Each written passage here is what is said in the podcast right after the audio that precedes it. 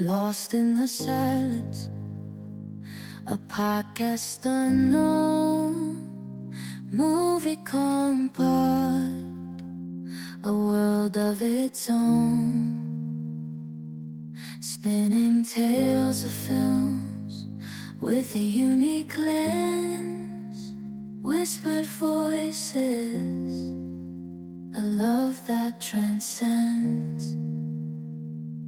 In a crowded market where fame takes its toll, movie compart shines with a different goal. Unheard, unseen, but the passion burns bright. Diving deep into movies with all their might.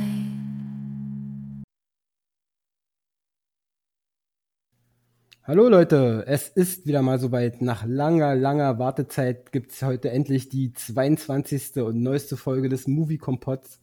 Und zwar geht es heute über die wunderbaren vielen Filme von Pixar. Und ähm, ja, ich habe hier ein bisschen, ein paar Mitstreiter habe ich gefunden. Einmal mein Sohn Misha. Hallo, wie geht's dir? Äh, danke für die Einladung. Ähm, mir geht's gut, ja. Okay, alles klar. Na, du hast ja auch schon so Ahnung, wie es abläuft. Du hast ja schon mal mit mir, äh, ich glaube, so zwei Folgen haben wir schon gemacht, ne, vom Movie Kompott zusammen. Über Ghibli-Filme mhm. und über ja. Anime und so. Und äh, wirst du dich schon zurechtfinden. Alles kein Problem. Und dann haben wir als zweites hier natürlich ein last but not least äh, den Oliver. Hi ho. Hallo, schönen guten Abend. Ja, da freue ich mich auch sehr, dass du noch kurz, ganz kurzfristig hier dich entschlossen hast, da mitzumachen. Weil ähm, du bist ja in allen Dingen eigentlich kompetent. Wenn du über was redest, dann weißt du auch, wovon du redest. Bin ja, schauen wir mal. Schauen voll wir überzeugt. Zumindest hast du eine, eine, eine, Meinung zu allem und das ist schon mal das Allerwichtigste ja. hier. Ähm, na, kurz, mal ganz kurze Einleitung. Die Filme von Pixar. Was ist denn überhaupt Pixar? Das ist halt so ein Animationsstudio, was, wenn ich mich nicht sehr täusche, damals von irgendwie, ähm, wie heißt er, von Steve Jobs eigentlich, ja. zumindest äh, finanziell in, in, die Spur gebracht wurde. Der hat da ganz viel Geld investiert und hat diese kleine Firma Pixar irgendwie, ähm, weiß ich nicht, hat er die gekauft? Was hat er damit gemacht? Nee, also, der hat die gegründet. Ah, er hat sie sogar selbst gegründet. Ja, ja, das war, ähm, wenn ich mich richtig erinnere, der hatte ähm, ja irgendwann sich von Apple losgelöst, weil damit äh, äh, verbindet man den Namen ja wahrscheinlich am ehesten und hatte damals irgendwie die Firma Next gegründet und ich meine, dass das ähm, kam irgendwie so, so irgendwann so im Rahmen dieser Zeit, als er die Firma Next hatte. Auf Entweder hatte oder als die irgendwie den Bach runterging, ich weiß es nicht genau. Das ähm, auf jeden Fall um den Dreh herum entstand Pixar. Ja, genau, so sehe ich das auch. Äh, so zeitlich passt es ja auch so irgendwie, weil der erste Film von Pixar ist ja von 95, der erste Kinofilm. Und äh, also ich kannte Pixar tatsächlich schon vor dem ersten Kinofilm. Und zwar hatten die vorher schon so Kurzfilme gemacht, die auch re relativ äh, Aufsehen erregt haben. Also dieses Luxo Junior zum Beispiel mit dieser kleinen Lampe, die ja auch in, in das Logo von Pixar da äh, eingefügt wurde. Ne? Das gibt ja dieses bekannte Pixar-Logo, wo er dann so auf dem i rumtrampelt, diese kleine Lampe, und dann wird die Lampe selber zum i. Und, ich weiß äh, gar nicht, wann das entstand, weil ich weiß nämlich noch, ich äh, hatte tatsächlich irgendwann mal an einem Spiel mitgearbeitet, wo die Lampe aus dem Pixar-Film mit rumlief. Ja, ja, irgendwie sowas gibt es ja tatsächlich. Na, ja, und das war Anfang der 90er schon. Genau. Und ich kann mich sogar erinnern, dass 89 oder so gab es schon das erste Ding von denen, irgendwie so, so ein Kurzfilm mit so einem kleinen Einrad, der dann irgendwie ja. auch so irgendwo rumge äh, mit so einem großen Einrad als, als, äh, als Erwachsener und so einem kleinen Einrad, der dann irgendwie irgendwelchen Blödsinn gemacht hat. Also, und dann gab es auch noch so einen Kurzfilm mit irgendwie so einem Baby. Und, äh, ich erinnere mich also, an einen mit einem Schneemann. Ja, kann auch sein. Genau. Also die haben irgendwie so eine kurzen Filme immer vorher gedreht und als äh, Steve Jobs dann da so richtig Geld reingepumpt hat, haben sie dann sich tatsächlich getraut, dann auch den, den ersten wirklichen, den ersten Kinofilm, der komplett computeranimiert war, zu machen. Und das ist ja dann auch der berühmteste, würde ich mal behaupten, denke ich mal. Also kaum einer kennt den nicht. Der erste Film von Pixar ist ja Toy Story von 1995. Unglaubliche 25 Jahre ist das schon her. ja. ja, und dann ähm, ja, und äh, von da an ging es eigentlich äh, immer weiter bergauf und vielleicht auch ab und zu mal bergab, aber ich bin der festen Überzeugung, die haben keinen Film gemacht, der so richtig grottenschlecht ist. Und ähm, für mich auch das Besondere bei Pixar ist halt äh, computeranimierte Filme, die zwar auf den ersten Blick alle so irgendwie für Kinder oder äh, junge Menschen gemacht sind, die aber auch erstaunlich viel Potenzial haben für Erwachsene. Also da sind dann so Sachen drin, also so wirklich bewegende Geschichten, auf die wir auch noch ein bisschen im Einzelnen eingehen werden. Und äh, da sind Sachen drin, die verstehen Kinder zwar nicht, macht aber nichts, weil die so zuckersüß sind, die Sachen, dass Kinder da ihren großen Spaß dran haben, denke ich mal. Also weiß ich, weil ich habe es ja miterlebt bei meinen Kindern. und dass da halt auch ähm, Sachen drin sind, die wirklich emotional bewegend sind. Also und wo auch Erwachsene voll ihren Spaß dran haben. Und ähm, wie siehst du denn das, Micha? Wie bist du denn auf Pixar gekommen? Habe ich dir irgendwann einfach mal irgendwas von denen gezeigt oder wie?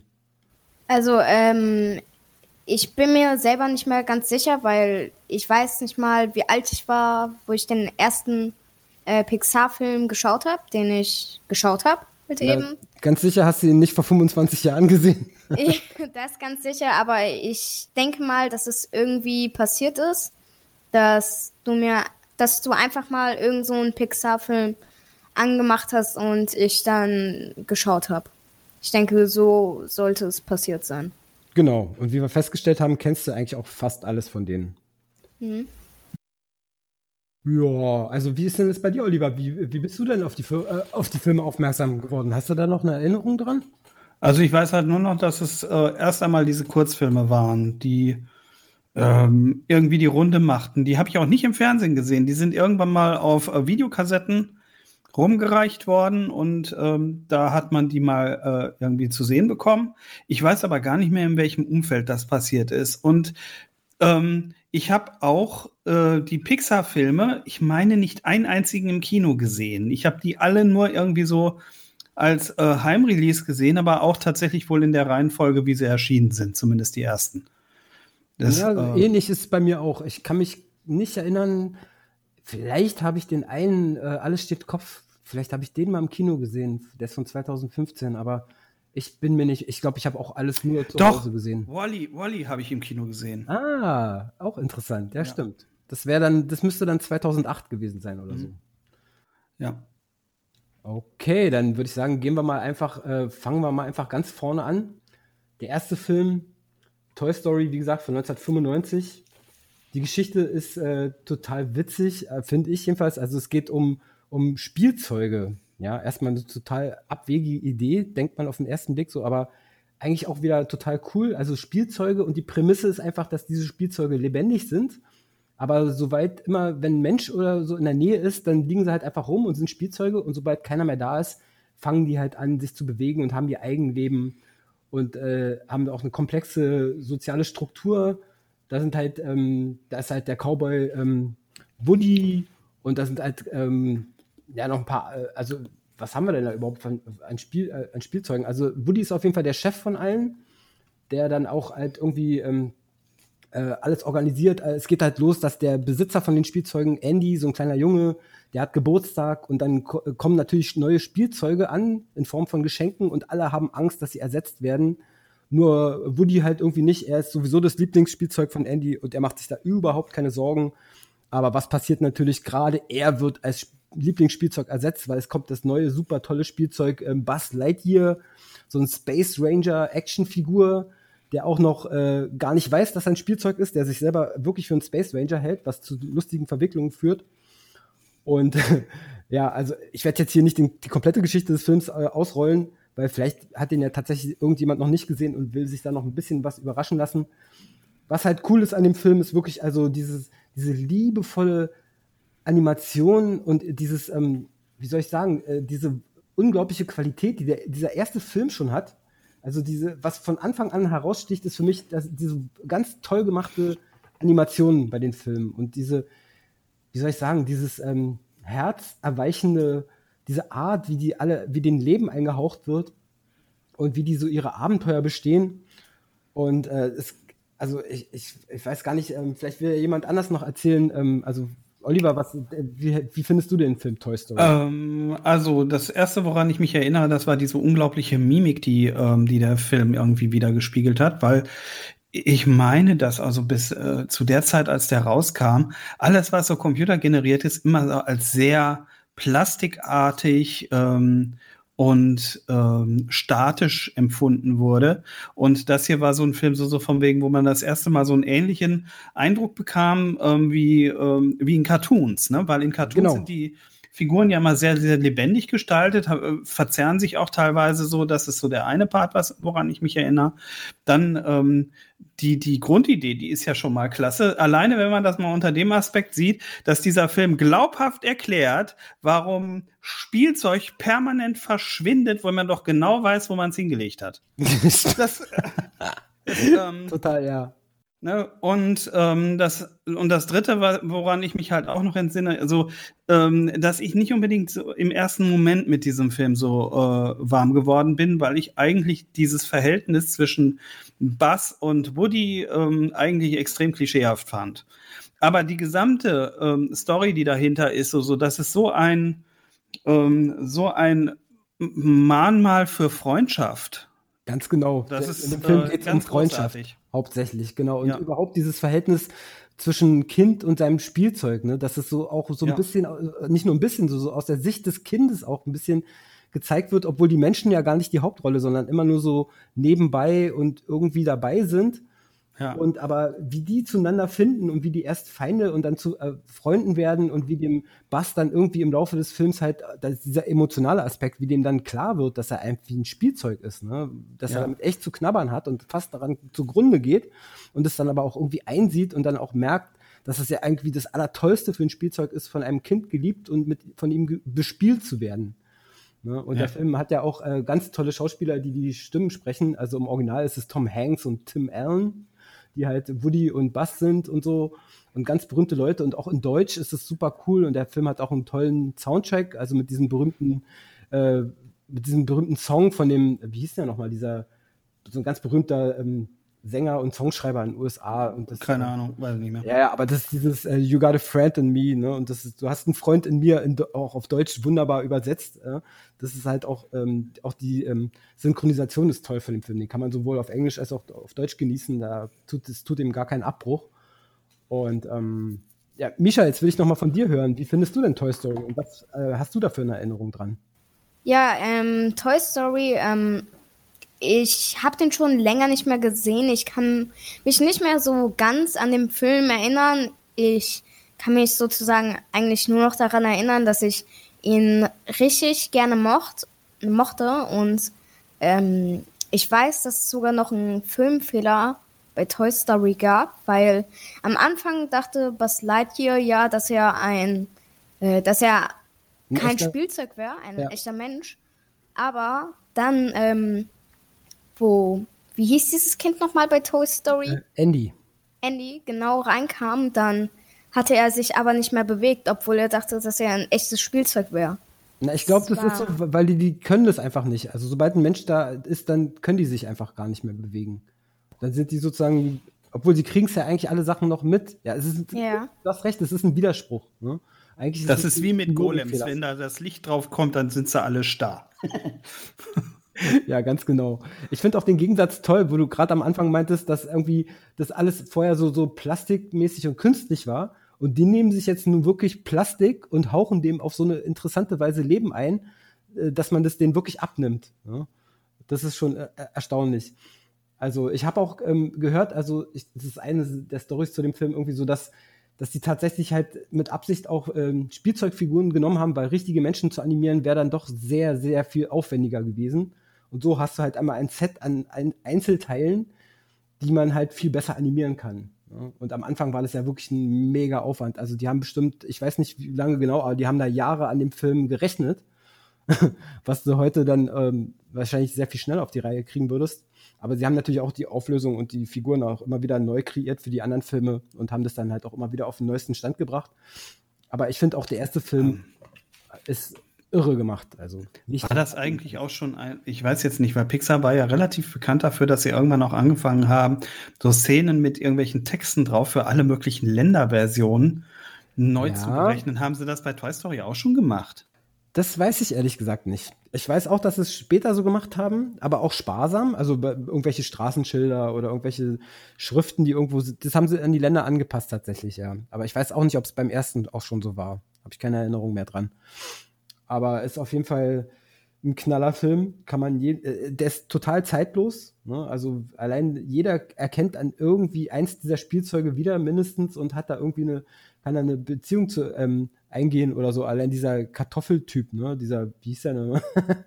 der dann, wo ihm immer die Einzelteile abfallen und so. Und dann dieser Hund mit der, mit der Feder in der Mitte und dieses Sparschwein und, und dann dieser grüne, dieser Saurier, ne, dieser, der ist ja auch total geil, der immer irgendwie, äh, äh irgendwie wie so ein richtiger Saurier irgendwie schreien will äh, und kann es nicht, macht dann immer so, äh, irgendwie.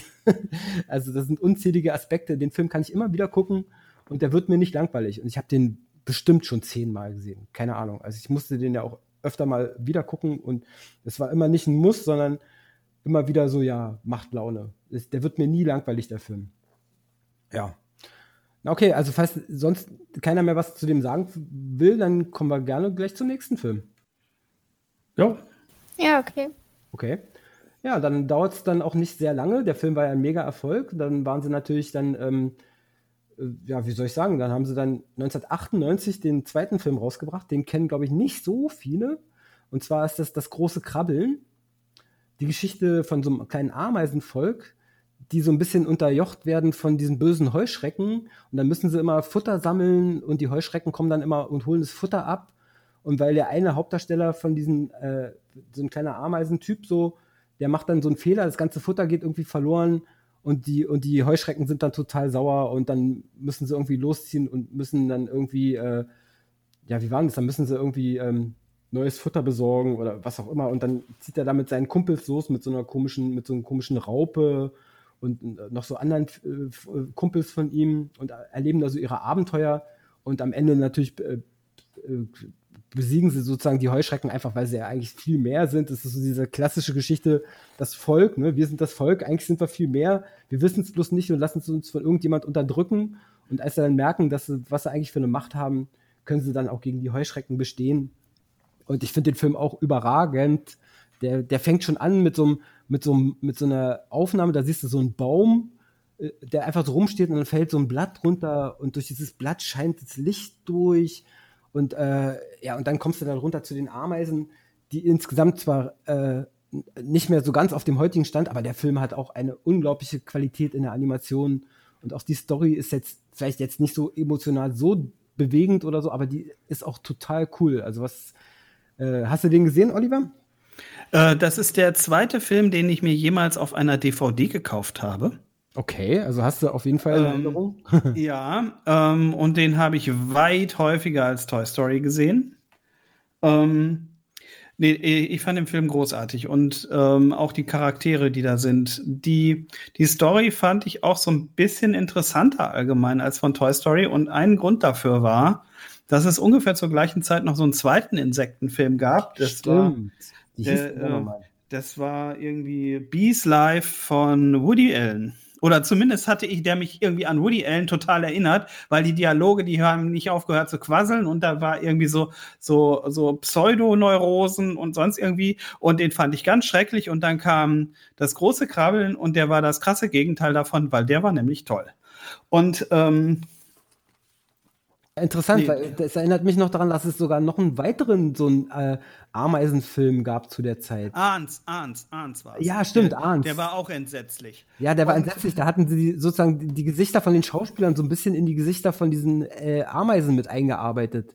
Und da war dann irgendwie so. Boah. Der, der war irgendwie. Der war, der war, der war schon vom Gucken her gruselig und der war auch von den Dialogen her gruselig. Jedenfalls, das große Krabbeln war so ziemlich das Gegenteil davon. Der war sehr leichtfüßig auch produziert und die Figuren, die waren alle sehr liebenswert. Also diese Raupe hätte ich ja adoptieren können, ne? Mit dem so, ich bin ein wunderschöner Schmetterling. Stimmt, mit diesem bayerischen Akzent immer noch. Und weißt du, was noch geil ist an dem Film? Am Ende von, von dem Film gibt's ja noch so, ein, so, ein, so, ein, so eine Art äh, Outtakes, ne? Von Sachen, die angeblich bei den Dreharbeiten schiefgegangen sind, wo so einer in die Kamera rein ja, ja. umfällt, also Sachen, die Ganz eigentlich passieren können. Diese ich, Pseudorealität dann auch aufgefroren. Also es war damals, es war damals auch ein Grund, warum ich mir den damals auf DVD gekauft habe, weil das der einer der ersten war, der in einem digitalen Verfahren aufgenommen wurde und deswegen selbst für DVD-Verhältnisse eine ungewöhnliche Bildschärfe halt hatte. Stimmt, der hatte eine super das, Qualität, ja. Ne, das war, was aber interessant ist, so retrospektiv, weil ich meine, das ist auch der letzte ähm, Pixar-Film ohne Raytracing, wo wir mal gerade so bei einem aktuellen Thema sind. Ja, kann gut sein, war mir gar nicht bewusst, das, aber jetzt, wo du es sagst, durchaus, obwohl es da so Sachen gibt wie äh, durchscheinend, also so volum, volumetrisches Licht oder so hatten sie irgendwie schon, aber so richtig geraytraced war das noch nicht, ja. Nee, ja. Ich erinnere mich noch an irgendeine News kurz nach dem Film, so dass äh, Pixar irgendwie bei Renderman, das ist dieses, ähm, diese Software, mit der diese äh, ähm, Filme berechnet wurden, dann erst Raytracing implementiert bekommen hatte. Ja, interessantes äh, Detail, ja, sehr gut. Und Misha, äh, du hast den Film auch gesehen, oder? Also, eigentlich habe ich den nicht gesehen. Vielleicht habe ich den irgendwann mal gesehen, aber ich kann mich halt gar nicht mehr an ihn erinnern. Ich weiß halt nur, dass es um Ameisen geht, die dann irgendwie immer Essen sammeln für die Heuschrecken, damit sie, damit die Heuschrecken die Ameisen nicht komplett. Ja, dann, also hast du den, dann hast du ihn schon gesehen. Du kennst ja die Story. Ich, ich kenne den Anfang eigentlich nur, also. Na, dann weißt du ja, naja. was du mal demnächst nochmal nachgucken musst. ich habe ja. äh, ich habe hier auch, äh, ich habe so eine Liste sozusagen und ich habe hier auch äh, stehen, wie viel Budget das große Krabbeln äh, bekommen hat. Und okay, also meinst du, was er gekostet hat oder was er eingespielt hat dann? Äh, da bin ich mir nicht sicher. Also Budget Achso, heißt wahrscheinlich doch, einfach, doch, was der Film gekostet ja, ja. hat, ne? Genau. Und äh, da steht, dass das große Krabbeln äh, 120 Millionen US-Dollar ungefähr bekommen hatte. Also doch eingespielt oder ähm, das bin ich jetzt, muss ja jetzt mal nee. gucken. Äh, Budget wäre sozusagen, was der Film gekostet hat. Und dann gibt es ja immer noch die Zahl, wie viel Geld sie damit verdient haben mit dem Film. Muss ja noch mal gucken, genau. was da genau gemeint ist. Aber 120 Millionen sicher. ist schon ja. ein Haufen. Also könnte ich jetzt gar nicht beurteilen, ob der so viel gekostet hat, aber durchaus möglich. Ja. Du hast ja die Liste, nicht ich. Haha. Hm. Aber das sind halt auch berühmte Leute, die die Sprecher gemacht haben. Zum Beispiel Kevin Spacey spielt da die Hauptameise und da ist dann noch ähm, Hayden Panettiere drin, die später bekannt wurde in der Serie Heroes. da war sie die unkaputtbare Cheerleaderin, falls das jemand interessiert. also die hatten immer ganz tolle Stars, die in den Filmen die Stimmen geliefert haben. Und ähm, also kann durchaus sein, dass er so viel gekostet hat. Mag sein. Also der erste Film hat ja wahrscheinlich richtig viel Geld in die Kassen gesp gespült. Ähm, ja. Gut, kommen wir gleich zum nächsten Film, weil wahrscheinlich haben sie sich gedacht, okay, Toy Story, super Erfolg gewesen, schieben wir doch einen zweiten Teil nach. 1999, ein Jahr später, schon nach das große Krabbeln, kommt schon Toy Story 2 raus. Auch meiner Meinung nach ein wunderbarer Film, in dem Woody halt von so einem, von so einem ekelhaften äh, Sammler geklaut wird äh, und die anderen müssen dann los, um ihn zu befreien. Und da gibt es dann so äh, Geschichten, also da, das wirklich, die, die gehen dann in so ein, in, äh, in so ein Sp äh, Spielzeug-Kaufhaus und dann gibt es dann unendlich viele Buzz Lightyear-Figuren zum Beispiel. Und Buzz erkennt dann noch mehr, dass er nur einer unter ganz vielen ist. Und dann gibt es dann noch so einen anderen Buzz, der ihn dann sozusagen überrumpelt, der seinen Platz einnimmt. Und dann trifft der ähm, Woody ähm, im zweiten Film auch seine, seine, seine Kumpels eigentlich sozusagen aus der Originalserie ne, von ihm selbst. Da gibt es ja noch diese, ähm, wie heißt sie nochmal, dieses Mädchen, diese Cowboy-Frau und da gibt es dieses Pferd, alles so, so Stofftiere, so wie er. Nie gesehen. Eine Serie gab es? Habe ich gar nicht mitgekriegt. Ja, nicht in Wirklichkeit, sondern in dem Film gibt es sozusagen ah. dieses Originalkonzept von ihm, ne? Das ist schon sozusagen ganz alt ist, so aus den 50ern und da gibt's, haben sie so sozusagen sich so eine Geschichte drum herum erfunden, dass, dass es nicht nur Woody gibt, sondern er hat halt sein, seine, seine Crew sozusagen dabei sich, ne? So, so eine weibliche, die ist ja auch in den, in, in den dritten und vierten Teil auch mit dabei. Die wird ja dann seine Freundin, sozusagen, äh, Freundin, sozusagen eine Freundin. Und dann gibt's da noch den, den alten äh, Goldgräber, der nie aus der Packung geholt wurde, der noch original verpackt ist und immer in seiner Packung da rumhängt. weil er dann ja auch mehr wert ist, weil er noch nie ausgepackt wurde. Und dass dieser, dieser Sammler, der muss dann, der, der macht dann, der Woody verletzt sich und da ist sein Arm dann abgerissen und dann lässt er den wieder zusammenbauen und, äh, und neu machen und neu lackieren und so, damit er, und will ihn dann ganz teuer verkaufen, ne? Nach, die sollen dann nach Japan in so ein Museum kommen, ne? Und das wird natürlich von den Freunden dann verhindert und die retten ihn dann und so. Ne? Und das ist dann auch nochmal ganz bewegend, weil er muss sich dann entscheiden zwischen dieser neu gefundenen Familie sozusagen und seiner eigentlichen Familie, die ja die anderen Leute sind. Und dann erkennt er, dass er eigentlich das als Spielzeug ja Andy gehört und so. Und das ist auch wieder dieser emotionale Punkt, der dann da so total gut getroffen wird. Und der in, fast, da kann man fast eine Träne zerdrücken. Der ist so ein bisschen underrated, der Film und wird gar nicht so groß gehandelt, glaube ich so, aber ich finde den super. Ist einer der besten Toy Story Filme auch. Obwohl die sind alle grandios. Misha, kannst du dich noch an den erinnern? Also, ähm, wo du es jetzt äh, erzählt hast, von der Geschichte her, kann ich mich schon daran erinnern. Ich, naja, ich fand den einfach wie sozusagen jeden Toy Story Film einfach gut und mehr dazu kann ich einfach nicht sagen, weil.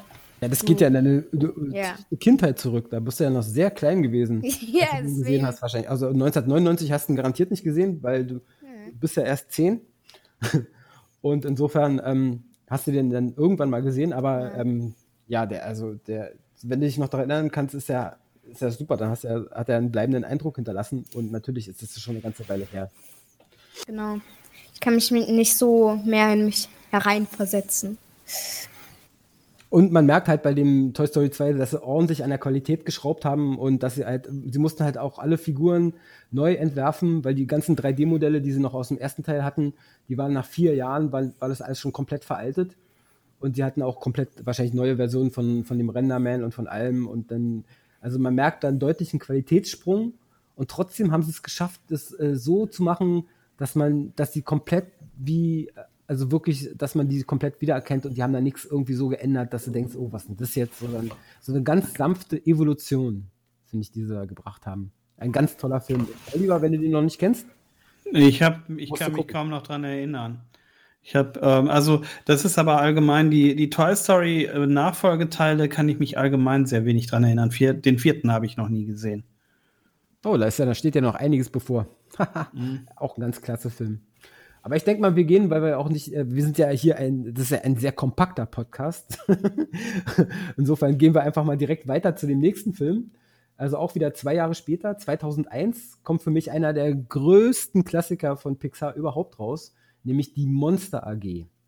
Dieser Film wurde deswegen unter anderem berühmt, weil, weil er zum ersten Mal richtig gute Haaranimationen hatte. Ne, der Hauptdarsteller, also es geht ja darin in dem Film um so eine Welt, die bevölkert ist von Monstern. Und diese Monster brauchen Energie. Und wie erzeugen sie die Energie? Sie gehen halt durch so Türen in die Kinderzimmer von Kindern und erschrecken die. Und die Kinder, wenn die schreien, dann erzeugen die damit sozusagen die Energie, die diese Monster in ihrer Welt brauchen. Und dann gibt es dann die Story, dass Kinder eigentlich giftig sind und dass man denen nicht zu nahe kommen sollte. Und das stimmt natürlich alles in Wirklichkeit gar nicht. Und ähm, der Kumpel von, von, von diesem äh, Hauptdarsteller, von diesem Monster namens Sullivan, der der beste Schrecker von allen ist, ist dann so ein, eine überaus zuckersüße Figur irgendwie nach, äh, namens irgendwie Mike Glotzkowski, in der deutschen Vari Variante, heißt der Mike Glotzkowski, glaube ich. Und das ist nur so ein grüner Klops mit einem Auge und einer unglaublichen Mimik, die mich sowas von umgehauen hat. Und wie sie dann rausfinden, dass sie eigentlich, äh, ja, da, so ein Kind verirrt sich dann in diese Monsterwelt und die müssen den dann beschützen und dann noch so ein paar andere Sachen passieren. Also der Film ist einfach mega. Der ist super grandios und der strotzt auch vor Kleinigkeiten. Da in den meisten Pixar-Filmen werden ja auch andere Pixar-Filme immer noch so mit kleinen äh, Easter Eggs so angedeutet. So, da gibt es immer so kleine Verbindungen, die man erst merkt, wenn man die Filme mehrmals guckt. Und dieser Film strotzt davor. Ne? Da ist ja, da gibt es auch so Memes, die da geboren werden. Zum Beispiel gibt es so, so, so einen Pizzawagen, so, in dem sie dann einfach mal rumfahren und dem, von dem sie mitgenommen werden und irgendwie dieser Pizzalieferantenwagen, der kommt in fast allen Toy Story, äh, in, ja, in fast allen Toy Story Filmen kommt der irgendwie vor. Das wissen die wenigsten. Aber wenn man es weiß, kann man ja mal danach suchen. ähm, ja, Olli, wie sieht's bei dir aus? Monster AG, kennst du den? Äh, ja, den habe ich auch zigmal geguckt und ich finde den auch ganz hinreißend, insbesondere die beiden Hauptfiguren.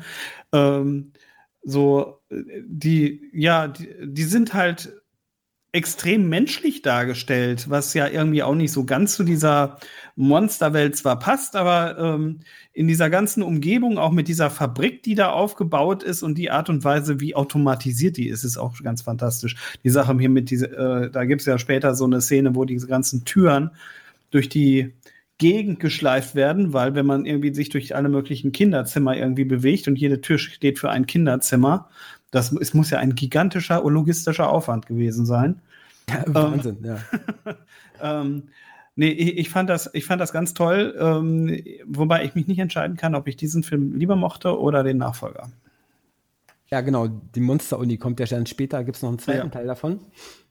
Ähm, ja, also Monster AG ist auf jeden Fall einer der, also der Film, den habe ich auch zigmal gesehen, den finde ich auch immer wieder hervorragend, weil auch dieser Glotzkowski, der, der ist so witzig und er ist so das absolute Gegenteil von dem anderen und doch sind sie ja die besten Freunde. Und, und wie äh, begeisterungsfähig der Glotzkowski Stimmt, war. der ist so geil. So vom Weg, noch mehr weggeschnibbelt konnte er bei irgendeiner Aufnahme in irgendeiner Zeitschrift kaum sein und freut sich einen Ast ab. Das, Genau, da gibt's ja auch so einen Werbespot für die Monster und da wird er dann, kommt er auch drin vor und wird sofort vom Logo verdeckt. Man sieht ihn gar nicht. Und dann macht er so ein langes Gesicht und du denkst so, was ist jetzt? Ist er jetzt traurig? Und er so, nein, gleich so, yeah, ich bin im Fernsehen und ruft seine Mutter an und freut sich einen Keks. Also der ist wirklich äh, ein Optimist durch und durch. Äh, unglaublich. Ganz toll gemacht. Also diese Figuren, die ein Leben eingehaucht haben, das ist einfach unwahrscheinlich. Und das unterscheidet die, glaube ich, halt, also für mich halt auch von, von den ganzen anderen Animationsfirmen, die es so gibt. Die haben ja alle gute Qualität inzwischen und die bringen auch alle super gute Animationen. Aber also diese Form von äh, Menschlichkeit, diese eigentlich unmenschlichen Figuren äh, einhauchen, also das bringt keiner so gut wie Pixar, finde ich. Misha, jetzt ist noch deine Meinung gefragt zur Monster AG. Ähm, ja, äh, Monster G auch super Film, wie ich finde. Und du hattest ja auch äh, vorhin schon erwähnt, dass es Easter Eggs in dem Film gibt. Ja. Falls ich mich nicht ver äh, verhört habe. Ähm, auch in dem hab, Film gibt es jede Menge Easter Eggs, genau. Genau. Äh, ich habe mal gehört, bin mir nicht mal, ich habe irgendwann mal, glaube ich, gehört, dass es ein Easter Egg geben soll, das in der Monster G ähm, so eine Tür irgendwo mal gegeben haben soll, wo ähm, das war die Tür von Toy Story, von dem Zimmer von dem Jungen. Von dem, von dem Andy oder was? Genau. Das ist ja genau. geil. Das war mir gar nicht bewusst. Das ist ja geil. Das habe ich irgendwo mal gehört. Ja, was das mir stimmt da, bestimmt. ganz sicher, ja. Vor allem, da gibt es ja auch, auch in dem, in dem Film gibt es so, am äh, Ende gibt es dann noch so Outtakes, wo, wo dann auch wieder so Sachen gemacht werden, die angeblich bei, bei den Dreharbeiten lustige Sachen, die so passiert sind, so dass er irgendwie immer eine Tür aufgeht und dann wird er immer erschreckt oder so, oder, dann wird er immer irgendwie verarscht. Äh, und dann ist dann immer diese komische Schneckenoma, die dann immer plötzlich auftritt und sagt so, hallo. Also es ist ganz toll gemacht, wie sie so Pseudorealität so einfügen, also als ob das ein realer Film wäre, was natürlich absolut absurd ist, aber es macht die Filme nur noch äh, sympathischer, meiner Meinung nach. Ja. ja. Genau. Ähm, Wolltest du eine, noch was sagen? Ja. Ja, genau. Äh, eine Sache, die ich zu äh, die Monster G sagen kann, und zwar, das ist das bis jetzt von allen Filmen, die wir bis jetzt genannt haben, der Film, der bis jetzt äh, weltweit äh, am meisten von den, den wir genannt haben, ähm, das meiste Geld eingebracht hat weltweit. Okay. Und zwar ähm, 632 Millionen Dollar weltweit. Wow. Krass, ungefähr. Das, ist ein guter Erfolg. Also keine ja. Ahnung, was er gekostet hat, aber das dürfte bestimmt das fünf- bis sechsfache dessen sein, was er gekostet hat. Keine Ahnung, was diese Filme so kosten, aber es wird natürlich dann auch immer teurer. Und aber die Einnahmen sind, also nicht umsonst sind äh, Pixar ja irgendwann dann auch, ich weiß gar nicht wann, aber irgendwann sind sie ja natürlich dann auch von Disney gekauft worden. und sind seitdem Teil des großen Disney-Konzerns. Und ich glaube, das ist eins der besten Geschäfte, die Disney jemals gemacht hat. Denn äh, mit Pixar haben ich sie meine, das war damals schon. Das, ich meine, das war damals schon gewesen, aber ähm, die haben, glaube ich, Pixar auch relativ in Ruhe gelassen, was, äh, was so die Filme äh, von den Produktionen her anging. Ja, du hast recht, weil ich sehe gerade auch auf dem, auf dem Cover von, von dem, da steht schon Disney Pixar drauf. Hm. Also kann gut sein, dass es um die Uhr, um die Zeit gewesen ist, dass es um die Jahrtausendwende einfach die, die schon gekauft haben. Und die haben die tatsächlich immer gut machen lassen, was auch eine gute Idee ist. Ähm, ja. Aber gehen wir einfach mal weiter zum nächsten Film. Die fangen ja dann an, wirklich dann alle ein bis zwei Jahre jeweils einen neuen Film rauszubringen. Mit einer unglaublichen ähm, Disziplin. Also 2003 der nächste große Knaller und auch wieder ein Riesenerfolg. Und zwar Findet Nemo. Der Film, der unter Wasser spielt, in dem es um Fische geht. Wo sie auch wieder versucht haben, wirklich die, die Limits, die Animationen setzen, wieder irgendwie hochzusetzen und versucht haben, das bestmögliche Wasser zu machen, die bestmögliche Unterwasserwelt.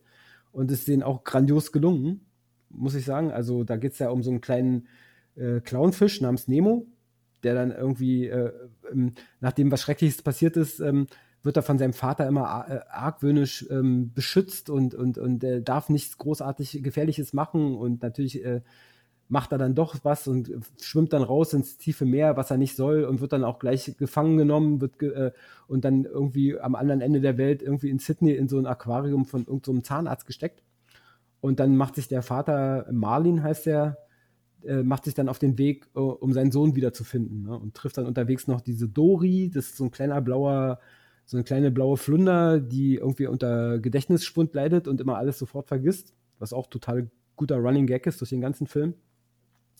Und währenddessen ist halt der kleine Nemo in so einer völlig neuen Umgebung, in so einem, in so einem Aquarium und versucht dann äh, mit den anderen Fischen und äh, Viechern, die da so kräuchen, äh, da rauszukommen in die Freiheit. Ne? Was halt auch, äh, was ihnen dann, das muss ich leider jetzt mal spoilern, es gelingt ihnen, indem sie sich dann sozusagen durch eine Klospülung in die Freiheit spülen lassen. Und das hat wohl in, in der Realität dazu geführt, dass ganz viele Kinder ihre Fische aus dem Aquarium ins Klo runtergespült haben, weil sie dachten, sie würden ihre Fische damit befreien. Das war, Der Film hatte damals auch echt Eindruck gemacht, weil ich kann mich noch dran erinnern, ähm, dass das sogar durch die Presse ging, ähm, dass der Zoofachhandel schon fast ein Problem darin gesehen hatte, ähm, wie sehr diese Korallenfische plötzlich im Trend lagen und gekauft wurden. ja, kann ich mir gut vorstellen. Also, da ist halt äh, wirklich, äh, also der Film ist auch grandios. Ne? Also auch da geht es ja auch darum, äh, um dieses, äh, eine Sache, die zwischen äh, Eltern und Kindern, ne? also der Vater, der seinen Sohn sucht und so, und dieses Verhältnis, wie ist es, wenn der Sohn äh, größer wird und dann jetzt aufbegehrt und nicht das machen will, was der Vater eigentlich will und der Vater über, übertrieben ihn beschützt, weil er so eine Angst darum hat, ihn zu verlieren. Und das sind alles so eine, so eine, so eine Themen, die sind halt ähm, zeitlos. Kann man nicht anders sagen. Wobei was ich halt fand, war äh, tatsächlich, dass äh, der Film auch, ich will ihn jetzt nicht irgendwie äh, kleiner reden, als er war, weil der, ich fand den fantastisch. Der war ja auch irgendwie, glaube ich, dato, bis dato der erfolgreichste überhaupt. Ähm, nur halt, das, der hat so von der Grundprämisse her eigentlich so die, die leichtfüßigste Geschichte. Also so, mal für mich, wenn da jetzt nicht noch so ein paar Nebenstränge gewesen wären, hätte ich gedacht, das ist, das ist spürbar ein Disney-Film. Ja, kann gut sein. Von, ne, von dieser Art. Wobei, also so einige Sachen sind wirklich klasse. Also eine Sache, die, woran ich mich dran erinnern kann, das war wirklich so ein Running Gag bei mir in meinem Bekanntenkreis und auch auf der Arbeit. Das waren die Möwen. Stimmt, Meins? diese Möwen. Meins? Stimmt, wo du das sagst, da fällt mir das auch wieder ein. Die sind super, die Möwen, ja. Ganz klasse. Micha, kannst du dich noch an den Film erinnern? Du kennst den auf jeden Fall, oder? Ja, ich äh, Findet Nemo kenne ich natürlich, aber das ist auch wieder so lange her. Ich kann mich schon gar nicht mehr daran erinnern. Ich weiß nur, ähm, dass es um einen Fisch geht, der ja seine Eltern, glaube ich, auch verloren hat. Ja. Ja, genau, wie ich schon erzählt Ja. habe. Der hat äh, irgendwie da war so eine Sache, wo die Mutter gestorben ist und dann war nur noch der Vater alleinerziehend mit seinem Sohn und dann hat er ganz doll auf ihn aufgepasst und der Sohn wird der, wie ich erzählt habe, ähm, dann entführt und muss dann sozusagen gerettet werden. Ja, da hast du schon die richtige Erinnerung. Kannst ja auch alles gerne nochmal nachgucken. Sind ja auch klasse Filme. Also, ich habe die auch alle da, die kann ich dir dann auch gerne mal geben. Ja, cool. Wir sind ja echt äh, gut dabei. Also ich würde mal einfach locker jetzt zum nächsten Film übergehen, äh, der auch, also ich, ich weiß, ich, ich, ich rede ja dauernd in Superlativen und es stimmt auch einfach, wenn ich das jetzt hier mir diese Liste angucke, jeder Film, der neu rauskommt, also sei, also wenn wir jetzt mal von den Fortsetzungen abse absehen, jede neue Story ist wieder was komplett anderes. Und so auch der nächste Film von 2004, The Incredibles, die Unglaublichen, wo es um Superhelden geht. Superhelden, eine ganze Superheldenfamilie eigentlich, ne?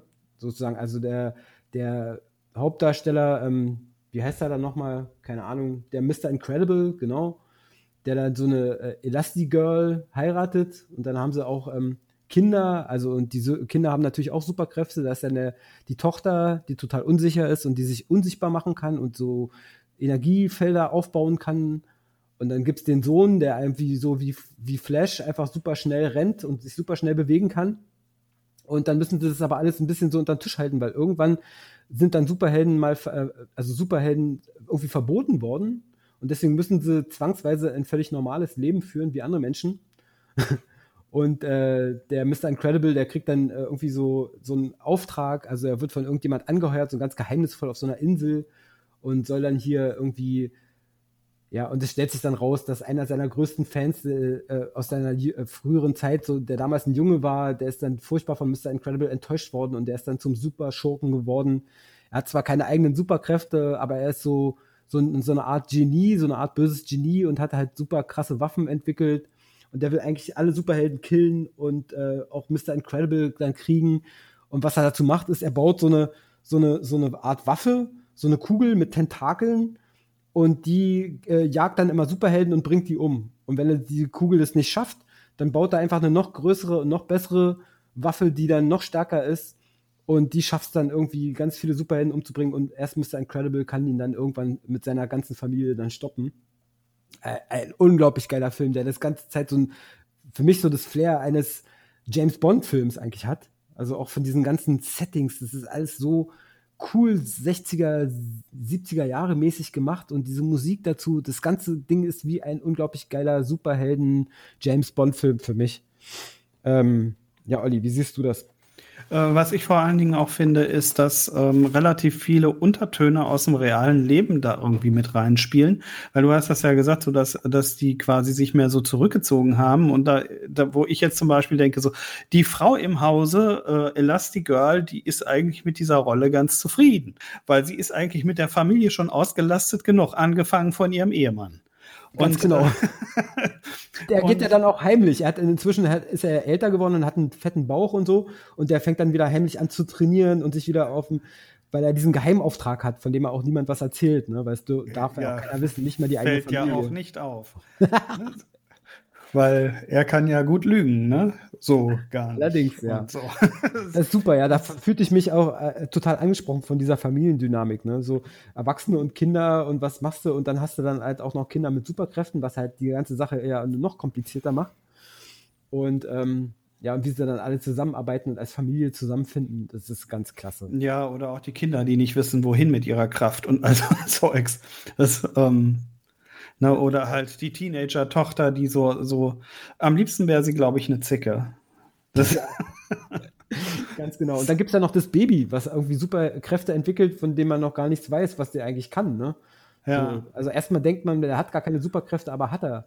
Und dann gibt es ja auch noch so einen so so ein extra Kurzfilm, der dann nur diese Stelle beleuchtet in dem Film, wo er eigentlich dann da zurückgelassen wird, wo die alle dann ähm, ähm, sozusagen losgehen, um den Vater zu retten und, und den Bösewicht zu bekämpfen, dann bleibt er das Baby zu Hause ne? und kriegt dann so eine, so eine, ähm, so eine äh, Tagesmutter oder so. Ne? Und nur diese, diese, diesen einen Tag, wo die, mit, oder was, wo die, äh, wo diese Tagesmutter mit dem Baby zusammen ist, davon gibt es nochmal einen geilen Kurzfilm.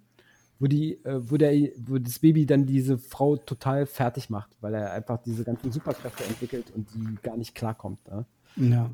Ganz klasse. Nee, auch die Nebenfiguren in dem Film sind wirklich sehr interessant.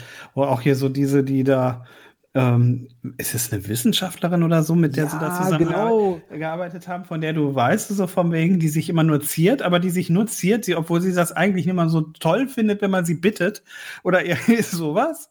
Das, ähm, in diese Richtung geht das halt. Und das ist auch in meinen Augen das, was diesen Film auszeichnet, so von wegen. Weil das ist zwar irgendwie eine äh, relativ klassische James Bond-Geschichte, das würde ich auch sagen. Aber ähm, diese, diese Art, wie die Charaktere äh, in Szene gesetzt werden, die, ähm, ja, das, das ist so geerdet.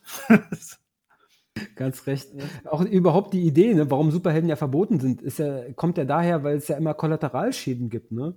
Und dass da irgendwie, irgendwie am äh, Anfang rettet er dann so einen Typen und dabei verletzt er sich auch und dann verklagt er dann diese Superhelden und daraufhin wird dann Gesetz erlassen, dass die Superhelden, weil sie einem ir- irgendwie mehr Schaden anrichten, als sie nutzen, müssen sie dann sozusagen, dürfen sie ihre Superkräfte nicht mehr einsetzen. Ganz klasse. Also diese Idee ist schon Gold wert. Misha, wie hast du den Film in Erinnerung? Ich glaube, du magst den auch total, oder?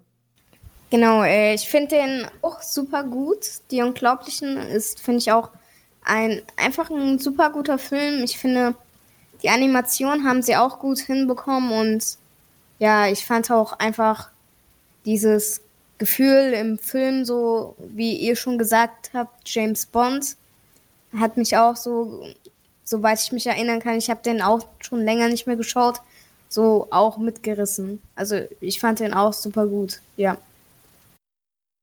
Cool, cool. Ja, dann sind wir uns ja da. Ich bin immer gespannt, wann das mal jetzt so einen kleinen Knick kriegt. Also bisher geht's für mich also die Kurve immer nur weiter nach oben, weiter nach oben. Also nicht, dass ich die Filme jetzt miteinander vergleichen will, sondern aber, also der Erfolg geht auf jeden Fall immer weiter nach oben bei Pixar und die Filme äh, werden halt auch nicht schlechter, sondern die haben ein unglaublich hohes Niveau, was sie bis jetzt auch eigentlich immer noch halten für mich. Ne? Und dann kommt vielleicht, kommt jetzt der erste Knick für euch bestimmt. Also 2006, wieder zwei Jahre später, kommt der nächste Film, Cars. Lebendige Autos, auch eine völlig durchgeknallte Idee, eine Welt, in der es keine Menschen gibt, sondern es gibt halt einfach nur Autos. Und diese Autos sind halt lebendig. Und die haben halt Gesichter und Augen. Und es geht um Lightning McQueen, einen Rennwagen, der am Anfang völlig, ähm, der immer gewinnt und so, und der völlig abgehoben ist, wie so ein wie, so Stargehabe und der sich für den Allergrößten hält. Und der dann aber auch irgendwie strandet in so einer Kleinstadt und dann ähm, muss er irgendwie von völlig neu anfangen und muss irgendwie äh, rausfinden, was eigentlich die wahren Qualitäten eines Rennwagens sind, um wieder zu gewinnen. Ne? Er verliert er dann irgendwie und dann ist er total geknickt irgendwie oder so. Und dann äh, zweifelt er an sich selbst und findet dann in so einem alten 50er-Jahre-Rennwagen diesen Hudson Hornet, der übrigens äh, im Original von Paul Newman gesprochen wird.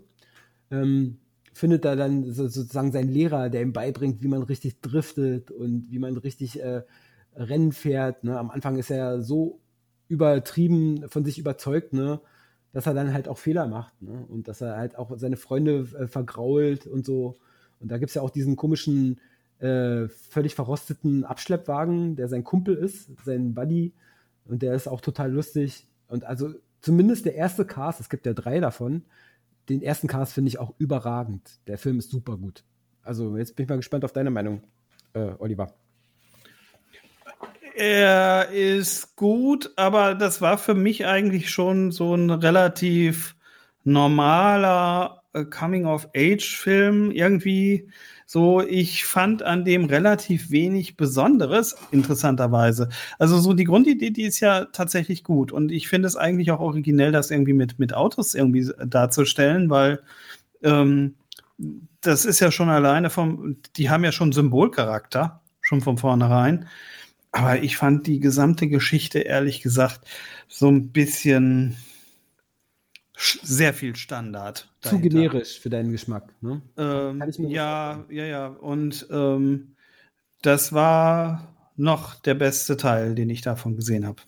Ja, also ich muss auch sagen, dass er mich äh, rein vom technischen Aspekt her auch total von, von Socken gerissen hat, weil sie die Autos auf eine gewisse Weise so super realistisch dargestellt haben und auch dieses Geschwindigkeitsgefühl bei den Rennen, also das ist so geil rübergekommen und trotzdem sind es alles lebendige Wesen irgendwie. Da gibt es ja dann auch alle, auch Tiere sind ja da Autos. Also auf den, äh, auf den Feldern sind dann so Kühe, die ja halt Traktoren sind ne? und die dann auch äh, manchmal umkippen und relativ dämlich sind.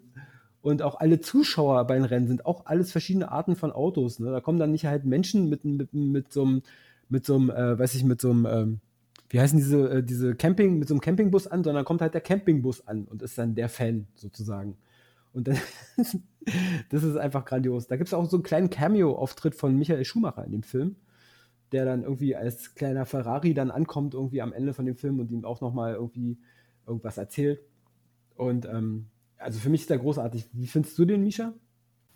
Also Cars ich muss ähm, sagen, Cars hat mich wirklich nie interessiert. Also ich, ich weiß auch nicht warum. Irgendwie hatte er, hat mir, glaube ich, einfach Ahnung. Also ich fand den, glaube ich, einfach nie interessant genug. Ja, kann mir gut vorstellen, dass das Thema Autos halt auch für, für so kleinere Kinder halt irgendwie jetzt nicht unbedingt diesen diesen Nimbus hat, ne? wie das vielleicht für Erwachsene hat. Die sind ja viele Leute sind ja auf ihre Autos fixiert und, und identifizieren sich damit und so. Und das ist so ein Thema, wo, so, wo ich sagen kann, so ein bisschen Thema verfehlt. Vielleicht für Kinder.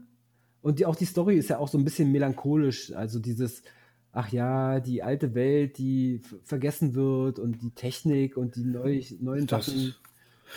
Ob das nun irgendwie am Markt vorbeiging, das glaube ich gar nicht mal so, weil also ähm, zumindest was so Produkte damals anging, da konnte man ja diesen Cast-Motiven nicht entgehen. Stimmt, die haben ja so viel Merchandise rausgehauen, von dem mhm. Unglaublich, ja. Also Geld verdient haben sie daran sicher ohne Ende, ne? Will ich gar nicht äh, das Gegenteil behaupten. Äh, aber wenn Misha jetzt zum Beispiel sagt, ja, Autos interessiert ihn halt nicht so sehr, kann ich mir gut vorstellen, dass. Äh, ich also ich glaube, das ist vielleicht nur kein Film gewesen für jedermann oder jedes Kind. Ja, genau. Das, das meine ich auch mit Thema verfehlt. Nicht, dass er jetzt schlecht ist, sondern dass er einfach sozusagen nicht so ein äh, so einen Allgemeinplatz damit besetzen können. Dass es sozusagen nichts ist, was für alle ist. Autos, sondern eher was für die männliche, vielleicht für die männliche ähm, Fraktion überhaupt schon, schon mal die ganzen Frauen können vielleicht noch mal ein bisschen weniger mit Autos anfangen, aber schön, dass sie sich getraut haben, finde ich, also auch mal wieder ganz was anderes einfach zu machen. Und noch sind sie ja auch nicht am Ende der Fahnenstange. Also noch haben wir hier bis auf Toy Story 2 keine Wiederholung, sondern wir sind 2006 immer noch jedes Mal immer wieder was Neues.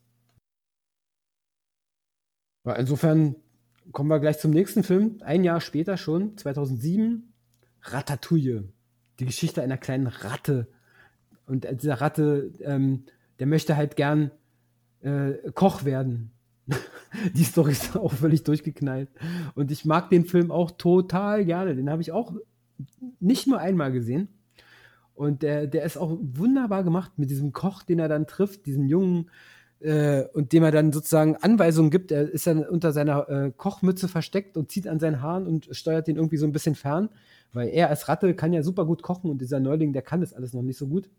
Und da muss er im Restaurant unter Beweis stellen, was er kann, aber keiner will natürlich, dass eine Ratte in der Küche ist. Ne? Also das ist ja das Allerschlimmste, was passieren kann. Und doch überzeugen sie am Ende sogar den großen Kritiker mit einem Gericht, mit diesem Ratatouille halt, diesem französischen Gemüseauflauf, was es irgendwie sein soll. Ne? Und ähm, ja, also der Film hat mich auch mega beeindruckt, weil auch da haben sie nochmal so nochmal an, an der technischen Qualität auch nochmal gedreht.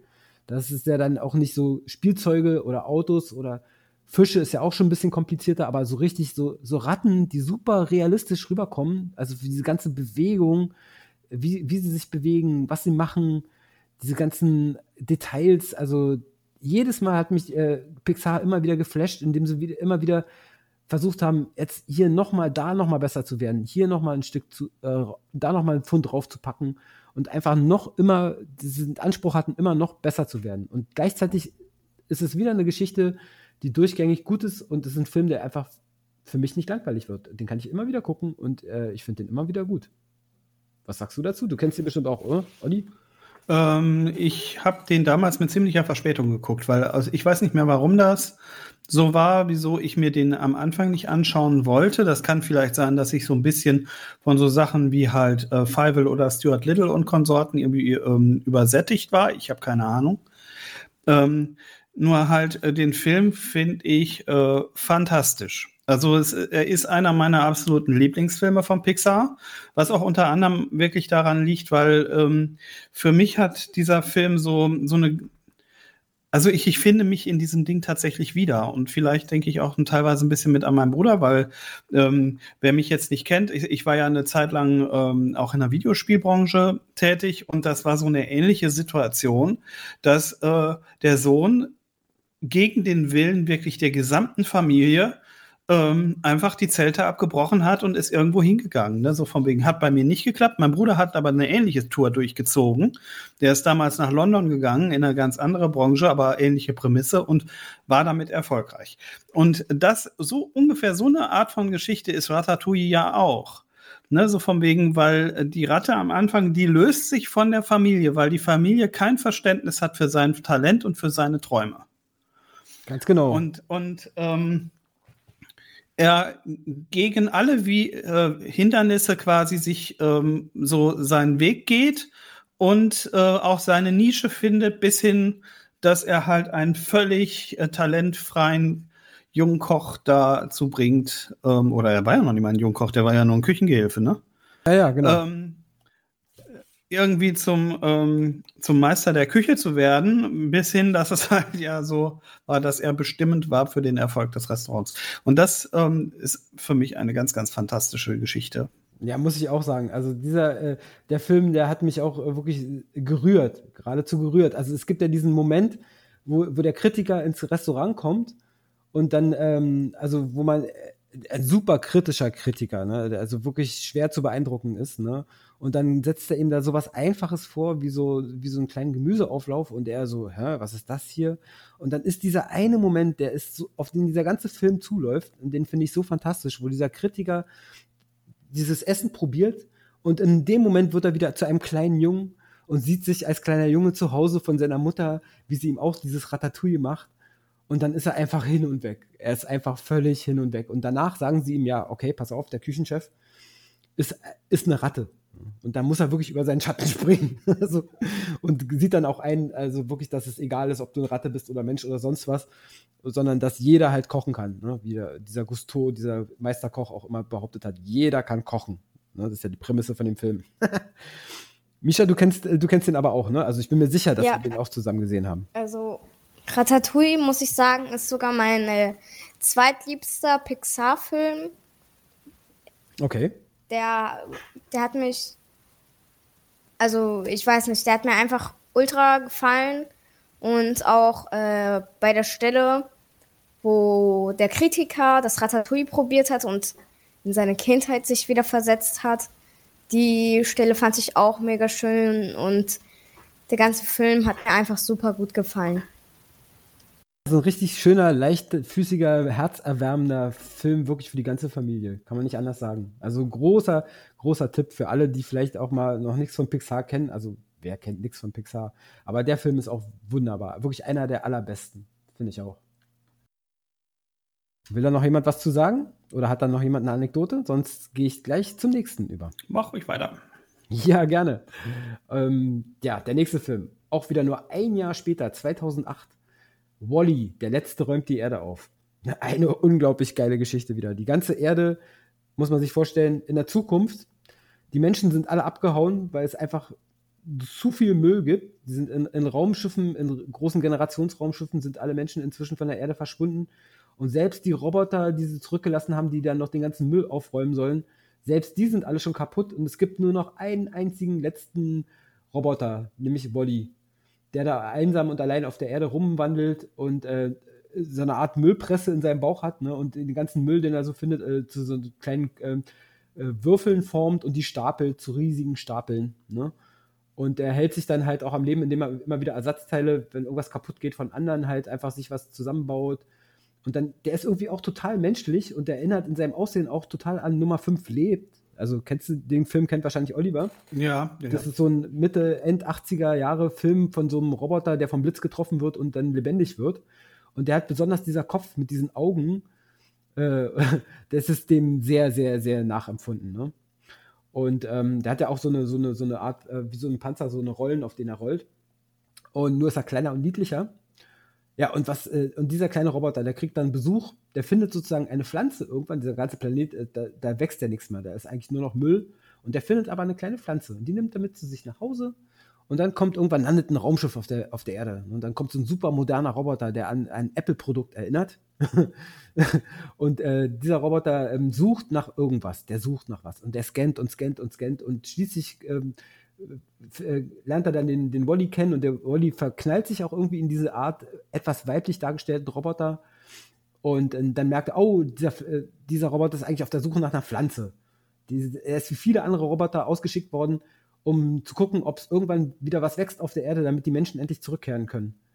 Ja, und dann geht dann das große Abenteuer los. Ne? Der Roboter findet die Pflanze, nimmt die mit und Wolli hinterher, weil er so, der steht ja so auf diesen, auf diesen anderen Roboter. Und ähm, dann geht's raus in den Weltraum, auf dieses Raumschiff, wo die Menschen sind. Und dann kommt die große Sozialkritik. Ne? Die Menschen die sozusagen äh, von den Maschinen und von den äh, technischen Möglichkeiten so umsorgt und umhegt werden, dass sie gar nichts mehr selber machen müssen. Sie sitzen in so schwebenden Sesseln rum, glotzen die ganze Zeit Fernsehen, irgendwie mampfen und sind total dick geworden und äh, haben nur noch kurze Stummelchen als Arme und Beine und äh, haben sich total zurückentwickelt zu irgendwie so Mollusken und weil sie sich nicht mehr bewegen müssen seit Generationen, machen sie das halt auch nicht mehr und können das auch kaum noch. Ne?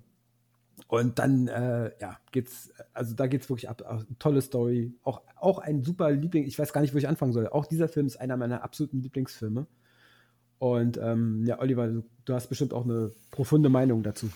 Ja, ich finde den Film auch ganz toll. Ich hatte das ja anfänglich auch erwähnt, dass das so der Stimmt, ja. einzige Pixar-Film ist, den ich im Kino gesehen habe. Der hat mir sehr, sehr gut gefallen, wobei ich eine Sache sagen muss. Dieser Moment, als die Menschen mit ins Spiel kamen, das war wirklich so ein Bruch. Also dadurch teilt sich der Film für mich in zwei Teile tatsächlich. Ja. Wenn ich es mir hätte aussuchen können und wenn es diese Geschichte sein soll, hätte ich mir eher gewünscht, dass dieser Teil indirekt erzählt worden wäre. Okay, dass, die Menschen, schon, ja. dass es die Menschen gar nicht mehr gibt, sondern dass die Roboter quasi das Vermächt weiterführen oder versuchen und ähm, dass man halt nur erlebt, wie, wie halt die Menschen quasi an sich selbst gescheitert sind. Sowas in der Art, das hätte ich viel netter gefunden. So wirkt das irgendwie wie zwei unterschiedliche Filme, die so in einen gestopft wurden. Interessant, ja, weil ich verstehe halt auch, warum sie es gemacht haben. Also ich glaube einfach, dass diese menschliche Komponente extrem wichtig ist für, ein, für einen Kassenerfolg. Dass die Menschen wollen sich mit irgendwas identifizieren und das, was du da also als Story ähm, beschreibst, ist super interessant aber halt auch irgendwie dystopisch. Also wenn es dann keine Menschen mehr gibt, das ist einfach für, für Kinder vielleicht ein bisschen eine Spur zu, zu dunkel. Ja, wobei, also ich fand ja, der, äh, der Anfang von dem Film ist ja auch wie eine Form der Dystopie und ähm, nur halt in, auf eine sehr positive Art und Weise erzählt. Wieso macht man das nicht zum Schluss? Bis zum Schluss? Ja, na, weiß ich. Hm, tja, also ich habe schon das Gefühl, dass sie da die Menschlichkeit wieder ins Spiel bringen wollten und dass ihnen da vielleicht nichts Besseres eingefallen ist, als das mit Menschen zu machen du hast recht, der Film zerfällt wirklich in zwei Teile, weil in der ersten Hälfte des Films, was ich auch ganz hervorragend finde, wird überhaupt nicht geredet. Ne? Also Wally macht nur Piepsgeräusche der, und da wird halt, äh, da wird alles nur über die Animation und über die Gestik und über die Aktionen äh, erz erzählt und da, da, muss kein Wort gewechselt werden und wird halt auch nicht. Und wenn die Menschen dann ins Spiel kommen, dann wird der ganze Film sehr gesprächig und dann ähm, stimmt, da, da wandelt sich der Film komplett. Ja, also, aber für mich war das nicht so ein extremer Bruch, also ich fand das auch trotzdem toll. Und äh, ja, Misha, wie siehst du das? Wolli kennst du doch ganz sicher auch. Äh, Wolli, ja, kenne ich auch tatsächlich. Ähm, aber ich habe wirklich gar keine Ahnung mehr, worum es ging. Also. Ja, dann musst ich, du den auf jeden Fall mal wieder gucken. Ne? Genau. Mach dir mal gleich eine Liste, welche Pixar-Filme du mal wieder gucken musst. Ach, mir fällt noch eine Side Note ein. ja, gerne, immer raus ja, damit. Und zwar mein Navigationssystem damals, da konnte man die Stimmen ändern und ich hatte da tatsächlich Wolli für genommen und habe da wirklich alle meine Mitfahrer mit zur Weißglut gebracht, weil die nichts verstanden haben. Du so, Wolli. Der hat ja auch nichts anderes gesagt, ne, eigentlich, also Wolli. Ja. Was, wie, wie, hast du denn ich kann mich Stimme gar nicht mehr dran erinnern, wie das hieß, so biegen sie rechts ab oder sowas. Ich kann mich überhaupt nicht mehr dran erinnern, was da kam. Aber da, äh, das war wirklich interessant, weil die haben tatsächlich diese komplette Vertonung von dem Navigationssystem mit, mit der Dialogform, wie es Wally gemacht hat, unterlegt. Klasse. Und was auch lustig ist, dieser, ähm, dieser Roboter, ähm, wie hieß der nochmal, ähm, äh, dieser andere Roboter, der wie so ein Ei aussieht, ähm, Ist ja auch Eva. Ja, Iva, genau. Iva. Iva. der, der macht ja, der lädt sich ja auf mit Sonnenenergie, hat, äh, macht da so Panels raus ne, und lädt sich dann irgendwie auf. Und wenn er dann wieder hochfährt, macht er halt genau das Geräusch von einem Mac. Ne? Dieses Ja, also das nur auch noch als Side Note. Also das ist ganz bewusst als, äh, als äh, Apple Analogie gedacht, das ganze Ding. Ne? Das ist ja auch sehr, sehr stylisch gemacht und diese Kugel, aus der dann so die Arme und Beine so ausgeklappt werden können, so ganz cool. Und ähm, ja, also ein typisches Apple-Produkt eigentlich. ähm, ja, äh, Misha, äh, ach ja, du hattest ja erzählt, Wolli weißt du nicht mehr großartig. Genau. Guck den auf jeden Fall nochmal, der ist ganz grandios. Eine Notiz zu Wolli habe ich aber dennoch. Okay. Und zwar ähm, ist Wally ähm, der bis jetzt ähm, ist bis jetzt der Film, der am meisten Budget bekommen hat von allen, die wir jetzt bisher aufgesagt haben. Also du meinst, dass er insgesamt der erfolgreichste ist? Kann gut sein. Er hat hier auch in der Liste, die ich habe, hier von IMDb, hat er die, ich gucke nochmal durch gerade, aber eine der allerhöchsten Bewertungen also eine 8,4 und ein Metascore von 95. Also da ist Ratatouille mit 96 noch ein bisschen drüber, aber dann deutlich mehr als die anderen, die zwar auch sehr hoch sind, immer in den hohen 80ern, 70er, 80er bis 90er. Und da ist er also wirklich äh, sehr, sehr hoch. Und wird hier sehr, sehr positiv bewertet, der Film. Kann gut sein, dass er einer der erfolgreichsten ist von denen. Wüsste ich jetzt nicht, aber äh, kann ich mir sofort vorstellen, eigentlich, weil es auch ein richtiger Klassiker, Ikone der Film. Ich komme mal gleich zum nächsten Film, der mich auch wieder mega begeistert. Also es hält, also es wird ja langsam langweilig, weil mich wirklich alles an dieser, äh, dieser Firma begeistert. Aber ist ja auch ein Grund, warum ich diese Folge mache. Äh, der nächste Film, äh, auch wieder gleich nächstes Jahr, 2009. Also kommt dann der Film Oben, äh, der die Geschichte von Carl Fredrickson, einem 78-jährigen alten Opa, der sozusagen äh, aufbricht mit seinem Haus, ähm, um nach Südamerika äh, an eine bestimmte Stelle zu kommen, wo seine Frau nie hinkommen konnte, weil sie inzwischen gestorben ist, aber sie hat sich immer gewünscht, dahin zu kommen. Und wie kommt er dahin? Er bläst unglaublich viele Luftballons auf und die kommen alle oben raus aus dem Haus und dann hebt dieses Haus ab und schwebt dann da irgendwie seinem Ziel entgegen. Und dann nimmt er noch so einen kleinen, hat er noch so einen kleinen dicken Pfadfinderjungen dabei, per, fast per Zufall. Und dann ähm, entspinnt sich auch eine wunderbare Geschichte mit so einem Bösewicht, äh, der irgendwie, äh, ich weiß es, ich kann es gar nicht genau in Worte fassen, aber was mir auf jeden Fall in Erinnerung geblieben ist von dem Film, ist die Vorgeschichte von, von diesem Carl Fredrickson, von diesem Karl, ist innerhalb der ersten zwei, drei Minuten wird diese ganze, wird das gesamte Leben von ihm erzählt, von seiner Kindheit bis zu seinem Punkt als alter Opa, wie er sozusagen als Kind schon seine spätere Frau trifft und wie sie dann heiraten und ihr Leben verbringen und sie kann keine Kinder kriegen und alles ganz traurig und sie wünscht sich immer so eine Abenteurerin zu sein und irgendwie mal nach Südamerika an, diesen, an diese komische Klippe da zu kommen. Und immer klappt es irgendwie nicht. Und wenn sie Geld zusammengespart hatten, mussten sie sich wieder, ging was kaputt und sie mussten ihr Haus reparieren oder das Auto reparieren und es hat irgendwie, der Lebensraum hat immer irgendwie nicht geklappt, aber trotz allem waren sie eigentlich super glücklich und haben ein super tolles Leben gehabt. Und dann ist sie irgendwann tot und er ist dann einsam und auch so ein bisschen verbittert, lebt dann in seinem Haus und dann soll es auch noch abgerissen werden, weil irgend so ein, ganz viele Hochhäuser rings um ihn herum sollen errichtet werden und er lässt sich da aus seinem Haus nicht vertreiben. Äh, ja, also der Film ist einfach von oben bis unten spitzenmäßig. Also komischer Titel, oben. Aber ähm, also finde ich auch klasse. Ist auch wieder von Pete Doctor, also einer der Regisseure von den Filmen ist ja Pete Doctor, der hat immer Filme gemacht, in denen irgendwie auf ein Kind aufgepasst wird. Auch da wieder wird irgendwie so ein bisschen auf diesen Jungen da aufgepasst und so und, und der hat auch, äh, äh, also ich komme da später nochmal drauf zurück, der hat immer wieder so dieses wiederkehrende Ding, dass irgendjemand auf jemand anderen aufpasst und ihn beschützen muss. Und äh, das ist in dem Film auch ganz toll ganz toll gelöst. Auch diese Vater-Sohn-Beziehung, die sind ja eigentlich nicht Vater und Sohn, aber es entwickelt sich dann zu so einer Art Vater-Sohn-Geschichte, das berührt mich ja dann auch immer nochmal ganz besonders. Und ähm, ja, also Oliver, kennst du den Film? Ich habe den, glaube ich, zweimal gesehen, wurde nicht ganz warm damit. Was auch daran lag, weil ich die beiden Hauptfiguren, sowohl den alten Mann als auch den Pfadfinderjungen nicht mochte. Ich mag die beide nicht. Und ähm, ich kann da noch nicht mal den Daumen drauf legen, woran es liegt, weil ähm, die Geschichte von dem alten Mann, die finde ich sowas von ähm, nachvollziehbar irgendwo, was das Leben angeht und warum er so geworden ist, wie er geworden ist. Ähm, aber äh, das hat's für mich, also ich, ich weiß nicht, ähm, ich, ich fand da nie wirklich rein. Das, ähm, ich kann zwar nachvollziehen, warum der Film so einen Kultcharakter genießt und warum der so hoch ähm, in der Gunst ist, also die MDB-Wertung, die spricht ja für sich auch. Die liegt, glaube ich, irgendwie über acht auf, auf jeden Fall. Ähm, ist ganz klar, wenn man sich mit den Hauptfiguren nicht identifizieren kann, dann äh, das ist ja das Wichtigste bei so einem Film. Und wenn es bei dir halt nicht geklappt hat, dann kannst du den natürlich auch nicht so großartig finden. Ne, das ist aber so ähnlich wie hier zum Beispiel, ähm, vielleicht liegt es auch daran mit dieser Symbolik von diesem fliegenden Haus oder sowas oder etwas in dieser Art und Weise, weil ihr hattet ja mal das Thema auch gehabt, so um ähm, um Studio Ghibli-Filme. Ich mochte das wandelnde Schloss aus ähnlichen Gründen auch nicht. okay, verstehe. Irgendwie hast du es mit so. Da sind so ein paar Sachen, die, die, die passen einfach nicht zu dir. Ne, irgendwie nicht. Misha, wie findest du den Film?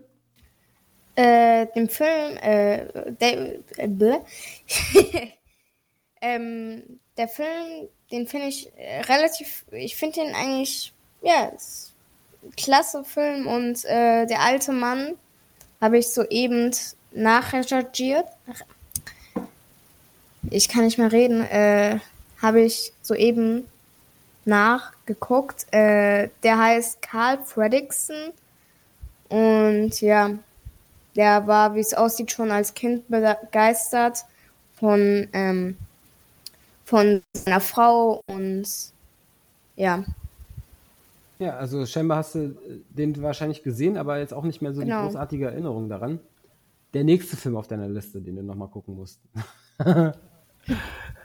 Also ganz klarer Fall von, äh, können wir auch gerne zusammen nochmal gucken. Ich liebe den ja auch. Der wird am Ende relativ hektisch. Da gibt es ja dann auch noch so Hunde, die so reden können, weil dieser Bösewicht hat den dann so, so eine Geräte angebaut, die dann, äh, so dass es wie so eine Art Translator, dass sie dann halt äh, sprechen können, diese Hunde. Und dann gibt es dann so einen großen Kampf in den, in den Lüften noch mit so einem Luftschiff, glaube ich. Und ähm, also auch die Action kommt in dem Film im zweiten Teil überhaupt nicht zu kurz. Und das ist alles auch allein vom technischen Standpunkt her wieder so unglaublich gut gemacht. Ähm, ja, also auch wie diese Hunde animiert sind. Und ich finde die total witzig, diese verschiedenen Arten von Hunden, von diesem, äh, weiß ich, äh, ja, also kann man gar nicht beschreiben. Einer von denen wird ja dann auch ihr Freund, der ist so ein bisschen äh, so ein Dummbatz, also wie Hunde ja auch eigentlich sind, relativ dämlich, aber treu und liebenswert. Und der Film ist, glaube ich, vor allem was für Hundeliebhaber, würde ich mal behaupten.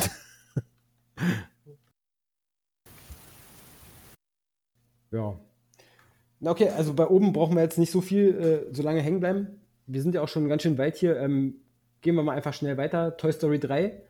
Eine weitere Steigerung. 2010 dann auch wieder, die hauen jetzt jedes Jahr einen Film raus. Ähm, dann äh, tatsächlich äh, machen sie aus dieser, aus, da aus Toy Story eine Trilogie. Und zwar was für eine Trilogie. Also der dritte Teil, der hat mich auch richtig vom, vom Hocker gehauen. Ähm, ja, was passiert, wenn Andy älter wird?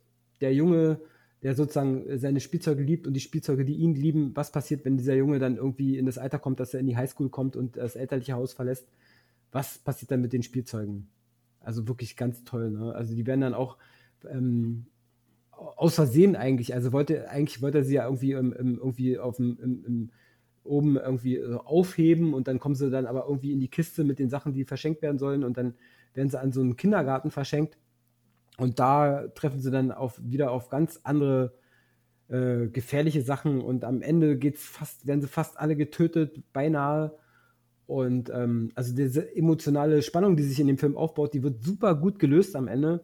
Einfach weil dann ähm, der Andy sozusagen seine Spielzeuge, er liebt sie alle immer noch, aber natürlich spielt er nicht mehr mit seinen Kindheitsspielzeugen. Also was macht er konsequenterweise? Er verschenkt sie an ein kleines Mädchen namens Bonnie und, äh, und dieser Film hat ein Ende, was einfach so zufrieden und glücklich macht. Also, dass dann dieses Kind, dieses Bonnie hat dann diese neuen Spielzeuge und er sitzt dann mit ihr rum im Garten und spielt noch ein letztes Mal mit seinen ganzen Spielzeugen.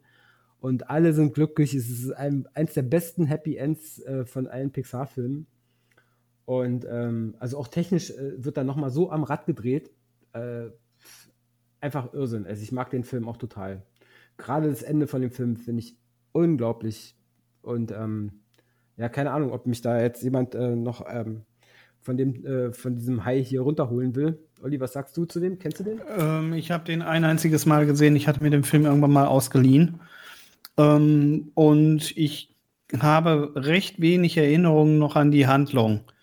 So, so einige Figuren kann ich mich dunkel dran erinnern, wie dieser Teddybär da und so. Ähm, Rote Erdbeer, äh, genau. Ja, ähm, und ich kann mich auch noch dran entsinnen, dass mir der Film halt wirklich gut gefallen hat, als ich den mir angeschaut habe. Aber wie gesagt, ich, ähm, das ist halt wie mit so Filmen, die du nur ein einziges Mal gesehen hast, so also von wegen und die jetzt irgendwie, da ist die Erinnerung jetzt verblasst. Das ist jetzt auch bald zehn Jahre her. Ja, kein Wunder. Das, ne? Ähm, ja, also äh, die Story ist äh, cool. Man kann ihn auf jeden Fall sich immer wieder nochmal rein, äh, reinziehen. Und ähm, da wird ja auch dieses Thema nochmal aufgegriffen. Äh, warum sind die Bösewichte in dem Film überhaupt böse? Ne? Das fand ich ja so faszinierend, dass die eigentlich deswegen so geworden sind, weil sie halt von ihren Besitzern sozusagen verlassen ja. wurden, weggeschmissen wurden und dass die dann das deswegen total verbittert sind.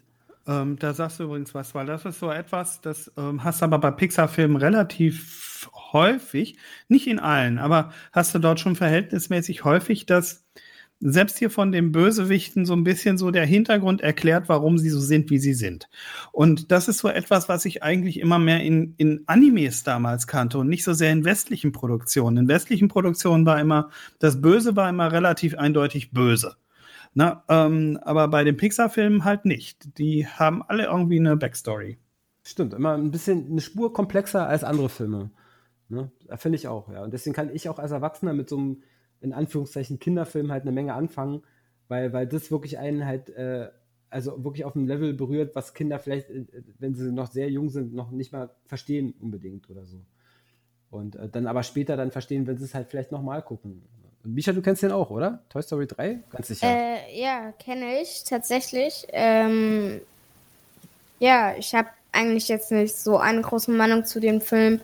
Ich kann mich auch wieder nicht so gut daran erinnern. Ich sollte wahrscheinlich echt mal wieder die Pixar-Filme nachholen.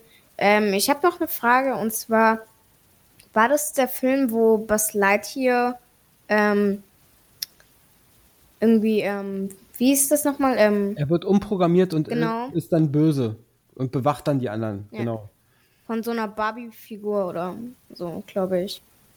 Ja, das mit den Barbies ist nochmal eine andere Geschichte, aber ähm, auf jeden Fall ist es das, wo er dann äh, sozusagen resettet wird und dann äh, sozusagen erstmal böse ist und dann ähm, wird er später wieder zurückgesetzt und dann ist er dann aber erstmal zufällig auf Spanisch eingestellt und quatscht dann die ganze Zeit auf Spanisch rum.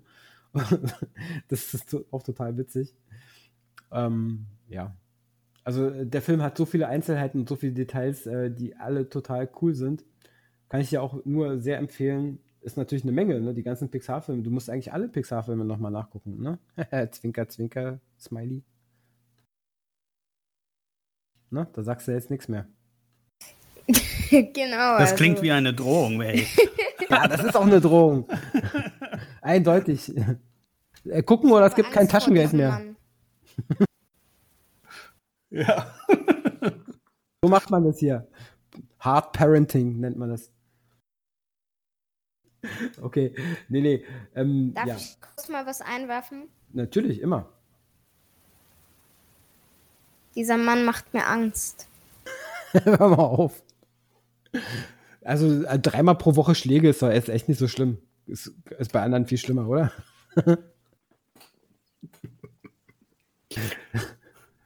naja. Irgendwann musst du mir übrigens das ganze Taschengeld wieder zurückzahlen, was du von mir gekriegt hast. Oh, oh, nee, nee, ich äh, revidiere die Meinung. Das heißt ja immer, sei nett zu deinen Kindern, denn sie suchen dir später das Altersheim aus. Insofern, toller Junge, musst auch die Filme nicht gucken, aber. Ich würde mir das auch irgendwie zweimal überlegen. Diesen Jungen kann ich nur weiterempfehlen. oh Mann, oh Mann, was geht hier ab? Okay, dann erzähle ich noch mal kurz was über den nächsten Film.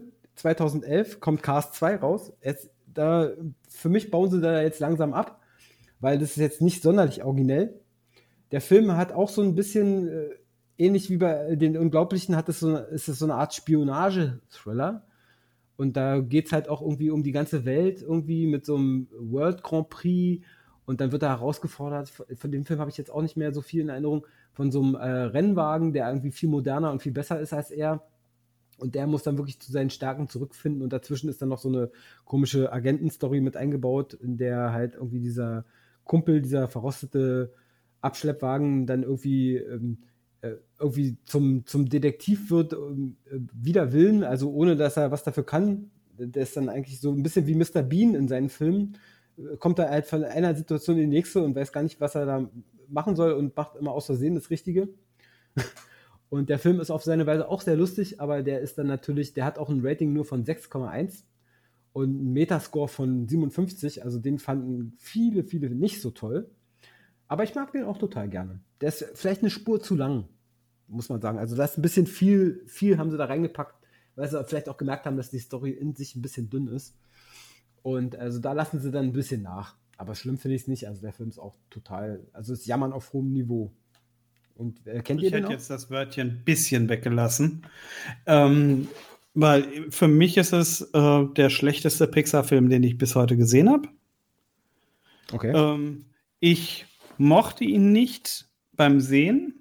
Er, ich fand ihn stinklangweilig.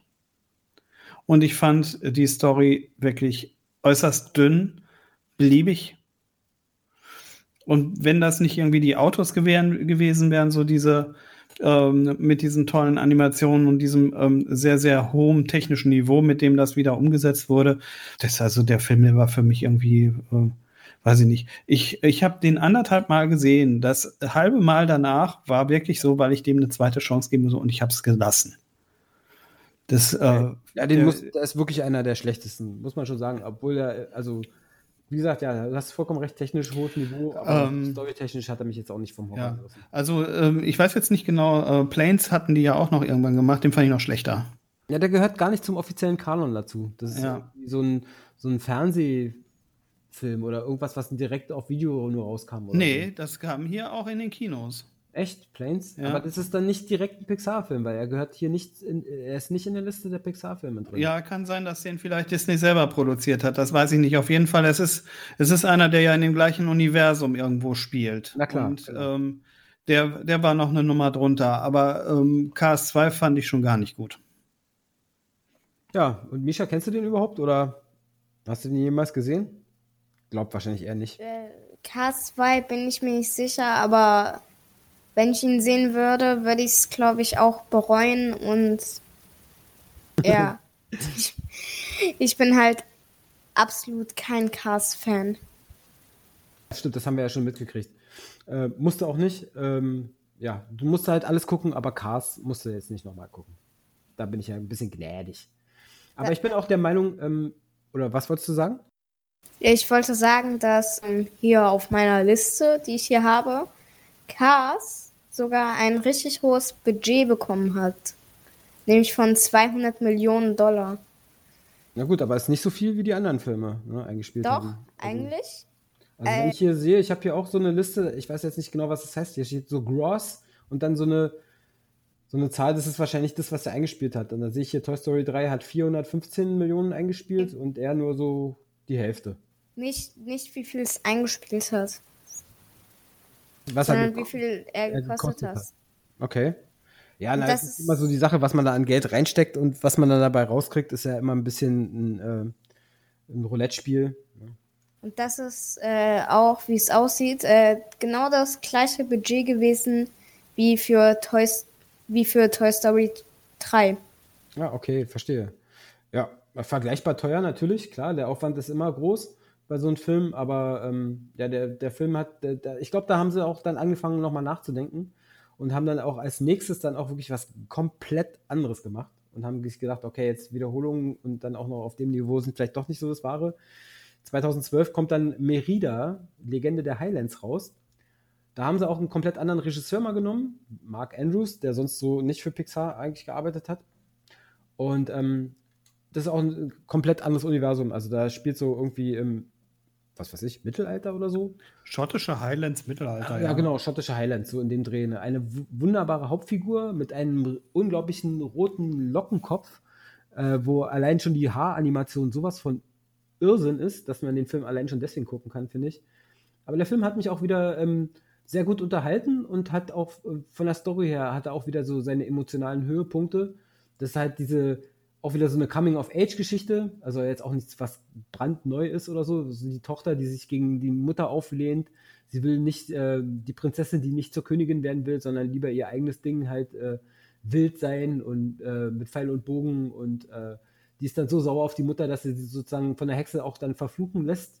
Sozusagen die Mutter verwandelt sich dann in so einen Bären und dann kommen sie aber dann irgendwie, Mutter und Tochter kommen dann natürlich wieder am Ende zusammen. Also storytechnisch jetzt vielleicht nicht die super einfallsreichste Sache, aber der Film, äh, der ist so geil gemacht. Also diese ganze Landschaft und Umgebung, das ist so, schon so mega realistisch. Und das ist halt super cool gemacht. Also ich kann gar nicht sagen, also der Film gefällt mir auch super. Ja, ich fand ihn auch ganz toll. Ähm, also von der Story her ist es halt eigentlich so eine klassische Geschichte, die man eigentlich auch mehr von einem Disney-Film erwartet hätte, als ja, von einem Pixar-Film.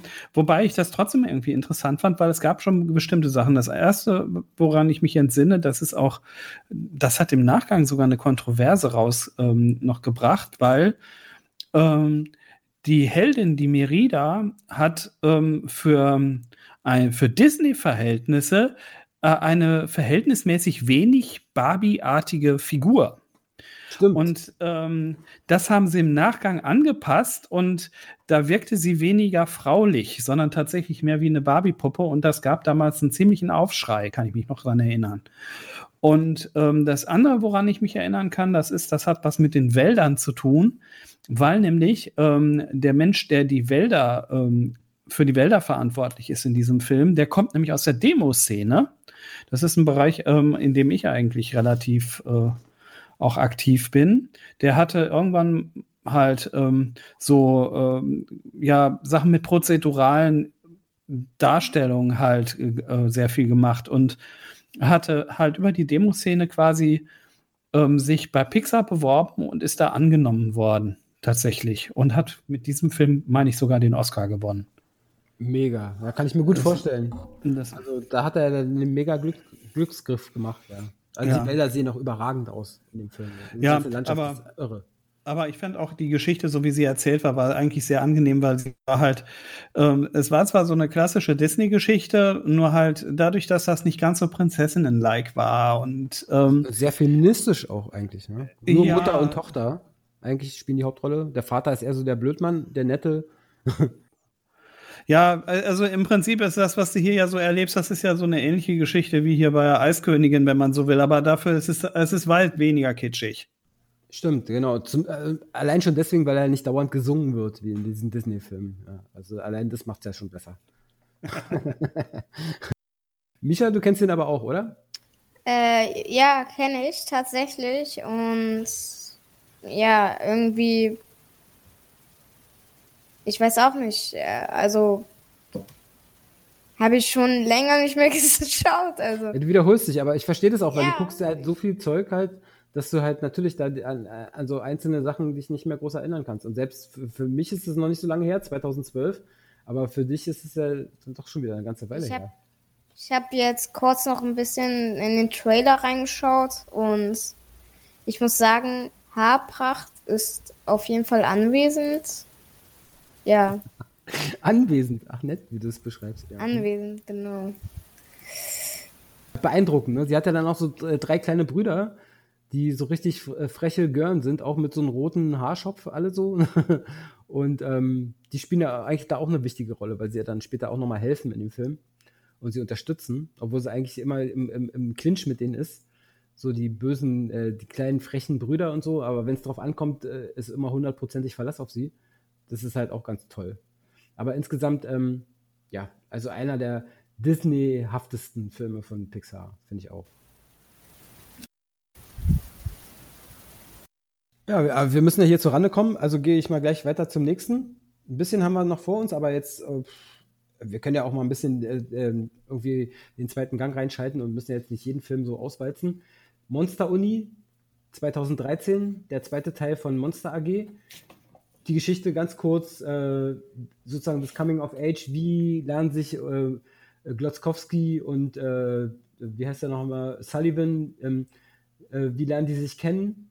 Beide wollen so große Schrecker werden, gehen auf die Monster-Uni und müssen da sozusagen äh, so einen Wettbewerb bestehen und dann zueinander finden und äh, als Nebending muss noch sozusagen der Glotzkowski dann halt feststellen, dass er eigentlich für, für so ein richtig schreckliches Monster ist er halt einfach nicht geschaffen. Also so schrecklich ist er einfach nicht. Er hat andere Stärken und ähm, und am Anfang ist sozusagen der Sullivan noch so ein eingebildeter Typ, der sich für den Allergrößten hält und dem alles so zufällt, weil er von alleine schon so, so schrecklich ist, sozusagen.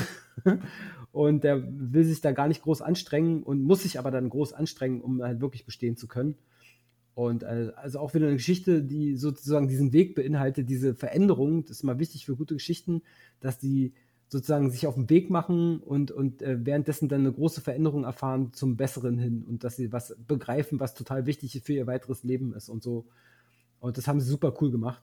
Und äh, übrigens, was ich noch nicht erwähnt hatte, die ähm, im englischen Original auch sehr hörenswert. Also die Stimmen von, von Glotzkowski und äh, Sullivan sind halt Billy Crystal und John Goodman.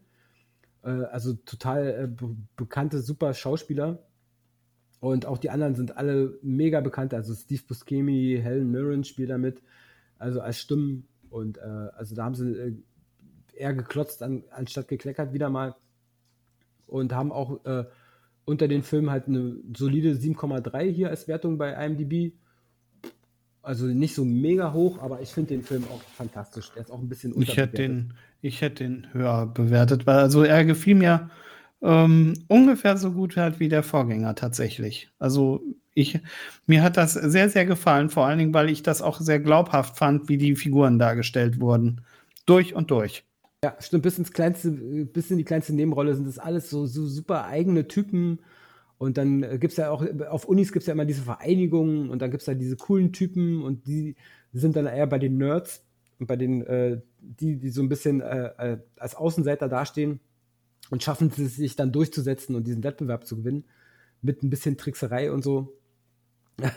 also das ist wirklich äh, fantastisch gemacht, ja. Und auch wieder so für die Kleinen, für die Unterdrückten und so äh, kann man sich äh, super angucken, den Film. Ganz große Klasse. Misha, hast du was dazu zu sagen?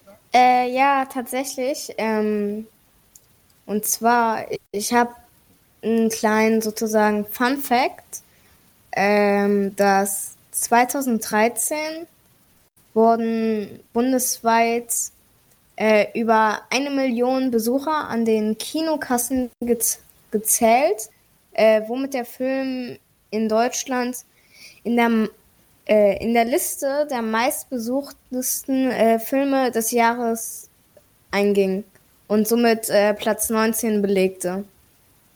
Okay, also relativ, relativ hoch, ja. Na gut, ist ja auch ein amerikanischer Film und dann auch noch von einer großen, angesehenen äh, Animationsfirma. Kann man vielleicht sehen als Hinweis darauf, dass Animationsfilme dann immer mehr ein großes Publikum finden. Ne? Also, im Laufe, also heutzutage gibt es ja Unmengen davon und die haben ja fast schon, also weiß ich nicht, wie soll ich sagen, die haben schon den Status äh, von Realfilmen eigentlich für mich. Also auf eine andere Weise, aber die ziehen halt genauso viel Zuschauer inzwischen, wenn nicht sogar mehr vielleicht als reale Filme was ich cool finde. Oder wie siehst du es, Oliver? Meinst du, das ist jetzt hier sehr ins Blaue spekuliert von mir? Ich habe da keine Meinung zu. okay. Also ich habe mir das jetzt auch gerade nur aus der Nase gezogen, aber es war so ein Eindruck, den ich hatte. Äh, mag sein, dass es das jetzt mit dem Film gar nichts weiter zu tun hat oder so, aber wegen der Zahl, die Michel da genannt hat, also kann ich mir durchaus vorstellen, dass also Pixar hat auf jeden Fall guten, sehr hohen Beitrag dazu geleistet, dass also Animationsfilme auch ähm, sehr, sehr hohes Standing haben heutzutage. Also bringen ja wirklich, jeder bringt ja sowas raus inzwischen. Ne? Gibt ja Unmengen davon. Leider. Hm. Na gut, ich komme mal schnell zum nächsten. 2015, da haben sich dann doch wieder mal zwei Jahre Zeit gelassen, kommt Inside Out, alles steht Kopf. Äh, ein grandioser Film, der sozusagen die Innenwelt von einem Teenager-Mädchen beleuchtet. Alle ihre Gefühle sind einzeln dargestellt durch einzelne äh, äh, Figuren, also sozusagen nicht alle Gefühle, aber sozusagen Freude und Trauer und Ekel und, und Wut. Und äh, haben wir da irgendwie so? Und irgendwie, was war der andere noch so? Angst oder so? Ja, und die sind dann alle da äh, irgendwie in ihrem Kopf und steuern sie sozusagen durch ihre Gefühle, ne, die sie hat. Und dann ihr ganzes Innenleben wird dann also, grandios dargestellt. Ähm, also ein sehr beeindruckender Film, weil es auch mal eine völlig neue Art ist, irgendwie eine Geschichte zu erzählen, finde ich. Also auch diese kreative Art, wie sie damit umgehen, dass sozusagen äh, Erinnerungen, die geformt werden, dann so kleine Kügelchen sind, die sich dann da so ansammeln und dass es so Kernerinnerungen gibt und dass die sozusagen mit fortlaufendem Alter auch immer komplexer die Innenwelt von so, einem, von so einem Menschen wird. Also als Baby hat es nur, hat's nur einen Knopf, den die Freude dann drücken kann und dann freut sich das Baby. Und später wird es dann halt echt ein komplexes Zusammenspiel aus den verschiedenen Gefühlen und das ist alles sehr überzeugend dargestellt. Und ist eine wunderbare Geschichte, die auch wirklich sehr herzerwärmend ist. Und ist einer der wenigen Pixar-Filme, wo ich tatsächlich am Ende immer eine, eine ne Träne zerdrücke, weil, äh, ähm, also sie will dann irgendwann von zu Hause abhauen und dann, ähm, weil sie ziehen um mit der ganzen Familie und sind in einer neuen Stadt und sie fühlt sich da überhaupt nicht wohl und äh, total alleingelassen und ähm, ja, und dann dieses Zusammenspiel aus, aus Freude und Trauer, die, die Trauer, die, die sie immer nicht so haben will irgendwie, und aber Trauer und Freude gehören halt zusammen, um äh, wirklich komplexe Gefühle zu entwickeln. Die das anschaulich und wirklich gut verständlich rüberbringen, äh, das hat mich schon sehr fasziniert an dem Film. Ne, also, kennst du den, Olli? Äh, ja, ich habe den, glaube ich, zweimal angeschaut und ich fand den äh, saulustig. Ähm, hat mir sehr, sehr gut gefallen, vor allen Dingen auch, weil diese Figuren da in ihrer Schaltzentrale, das war alles so, so nachvollziehbar auch. Es ist, es ist ja im Prinzip ja eine rein, eine einzige Metapher, dieses ganze Ding. Und äh, es hat so wunderbar funktioniert. Das Einzige, was ich mit dem Film halt habe, ist so, dass ähm, die Hauptdarsteller, die Hauptfigur, das ist ja irgendwie so diese, Sinn, diese Freude, meine ich. Ja. Das ist so, so ähm, mehr oder weniger die Hauptfigur da drin, dass die ausgerechnet die Stimme von Buffy gekriegt hat. Also dass das, das, das war mir gar nicht bewusst, okay. Ja. Das hat es mir ein bisschen rausgerissen, aber sonst, ich fand ihn ganz toll. Okay, ja, ähm, ja, Misha, du kennst ihn natürlich, ne? Ja, klar. Und was ich dazu sagen kann, dass äh, ich finde, dass die Wut als Emotion äh, im Film einfach super gut ultra, dargestellt. Ja, genau. Und auch einfach eine lustige Person ist, obwohl sie ja wütend ist. ja, ich fand ja immer diesen Angsttypen auch total witzig, der immer total, wenn irgendwas passiert, dann gleich so, oh mein, oh mein Gott, oh mein Gott, oh mein Gott. immer aufpasst auf sozusagen auf das Kind, ja. Das ist ganz klasse. Und Wut ist natürlich klasse, weil er halt wirklich wie so ein kleiner roter Zwerg ist, den, dessen Kopf dann richtig so, äh, äh, wo da richtig Feuer aus seinem Kopf rauskommt, wenn da so richtig die Wut aus ihm rauskommt. Also einfach geil gemacht. Kann man gar nicht anders sagen. Ja, ich sehe schon, ähm, wir werden langsam müde, wir kämpfen uns voran. Wir sind jetzt, äh, wir gehen jetzt hier mal die restlichen Filme noch ein bisschen schneller durch. Vielleicht Arlo und Spot hat vielleicht nicht jeder von euch gesehen. Doch. Misha, kennst schon. du den auch? Mit den Sauriern? Äh, ja, aber ich weiß nicht, ob ich ihn komplett zu Ende geschaut habe. Okay. Ja, auch der lag für mich ein bisschen hinter seinen Möglichkeiten. Ja, kann, ja, kann ich mir gut vorstellen, dass es auch vielleicht eine Spur zu generisch ist. Aber stimmt, obwohl er eigentlich eine super gute Prämisse hat, nämlich so eine, so eine Pseudo-Welt, in der Saurier halt ähm, die beherrschenden Lebe Lebensformen sind, aber Menschen gibt es halt auch schon. So ein bisschen wie bei ähm, der Planet der Affen oder so, ne? dass eigentlich die Menschen eher so die, die, äh, die, die äh, untere Lebensform sind und die ähm, Saurier sind hochentwickelt und sprechen und reden und, und so. Und dann ist dann das trotzdem immer nur die Geschichte von diesem kleinen Saurierjungen, der dann halt wieder nach Hause kommen will. Familie Feuerstein auf links gedreht. Das ist, ähm, ja, gut, okay.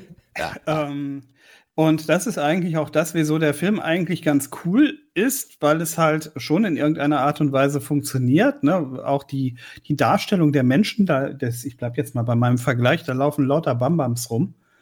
Ähm, die, ähm, nur halt, ich fand den Film zwar jetzt nicht generisch, aber ähm, irgendwie kommt er auch nicht so richtig in die Gänge. Also da ist, ähm, die Story ist, die hat für mich irgendwie so keinen richtigen Drive. Er zieht sich so ein bisschen, ne? Ja. Ja, also vielleicht dann auch ein bisschen zu oft immer wieder dieses Ding da, diese etwas zu einfache Geschichte erzählt. Aber was mir in dem Film besonders aufgefallen ist, da hatte ich zum ersten Mal den Eindruck, wow, die Umgebung, die sieht aus wie echt. Also da ist jetzt kein Unterschied mehr zu realer Umgebung. Da sind dann eher die Saurier so ein bisschen fast schon zu comichaft gemacht, damit man einfach noch merkt, dass es überhaupt ein Animationsfilm ist.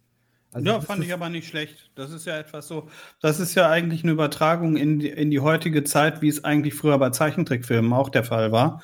Dass die Hintergründe waren immer wunderschön gemalt und die ähm, Figuren, die davor gewesen sind, das waren halt skizzenhafte Figuren grundsätzlich. Ne? Und so Stimmt. ähnlich ist das hier auch. Und ich finde, das passt gut zusammen.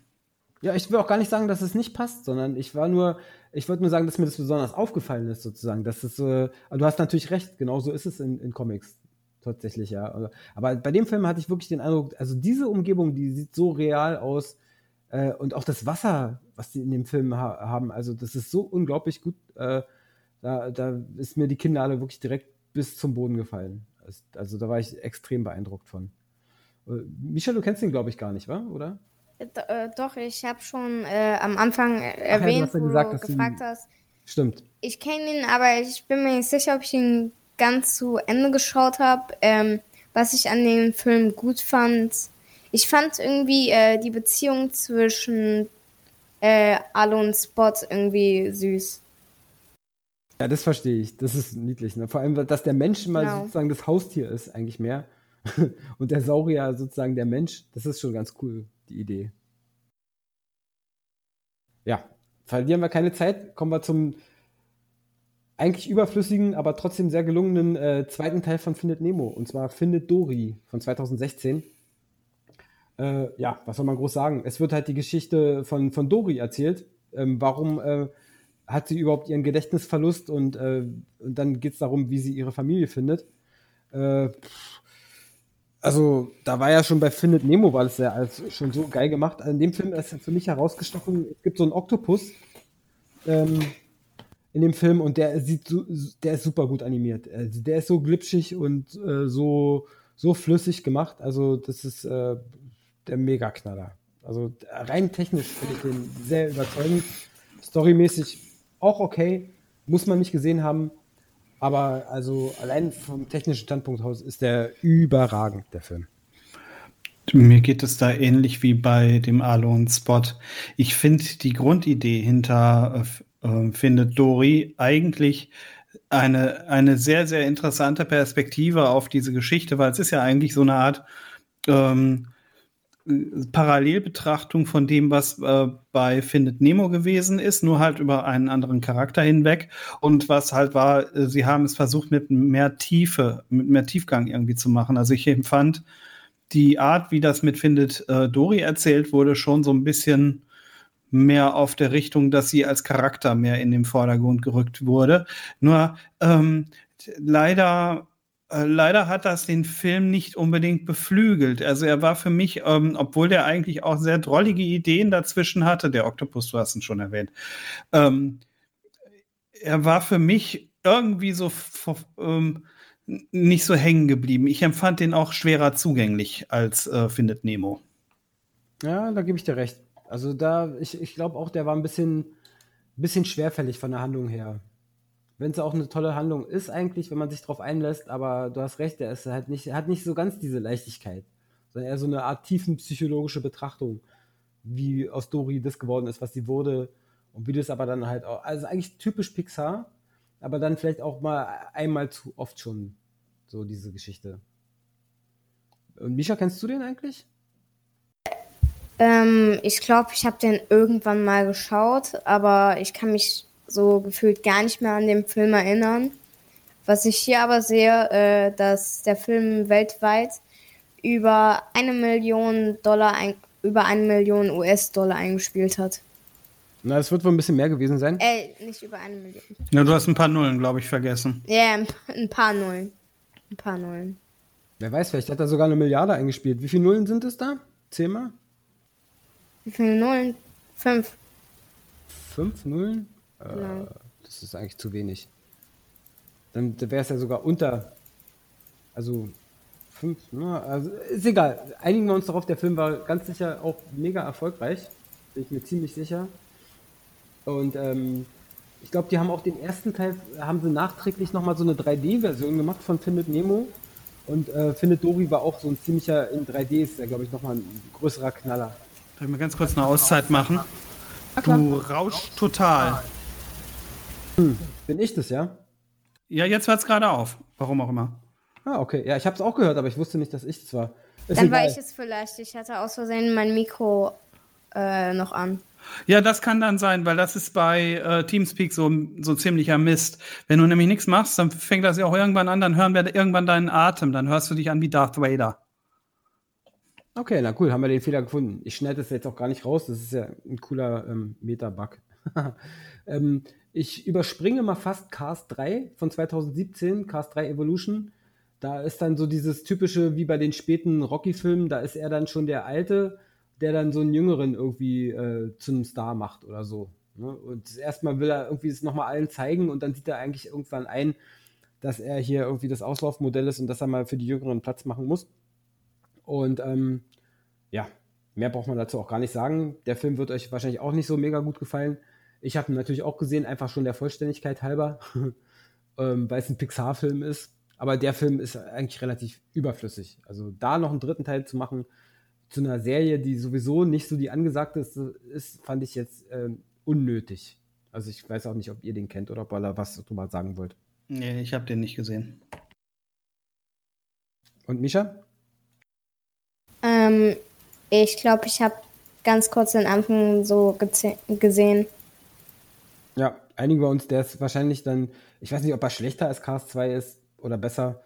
Habe ich jetzt, aber ich habe auch keine Erinnerungen daran an den, obwohl es halt erst vor drei Jahren rauskam.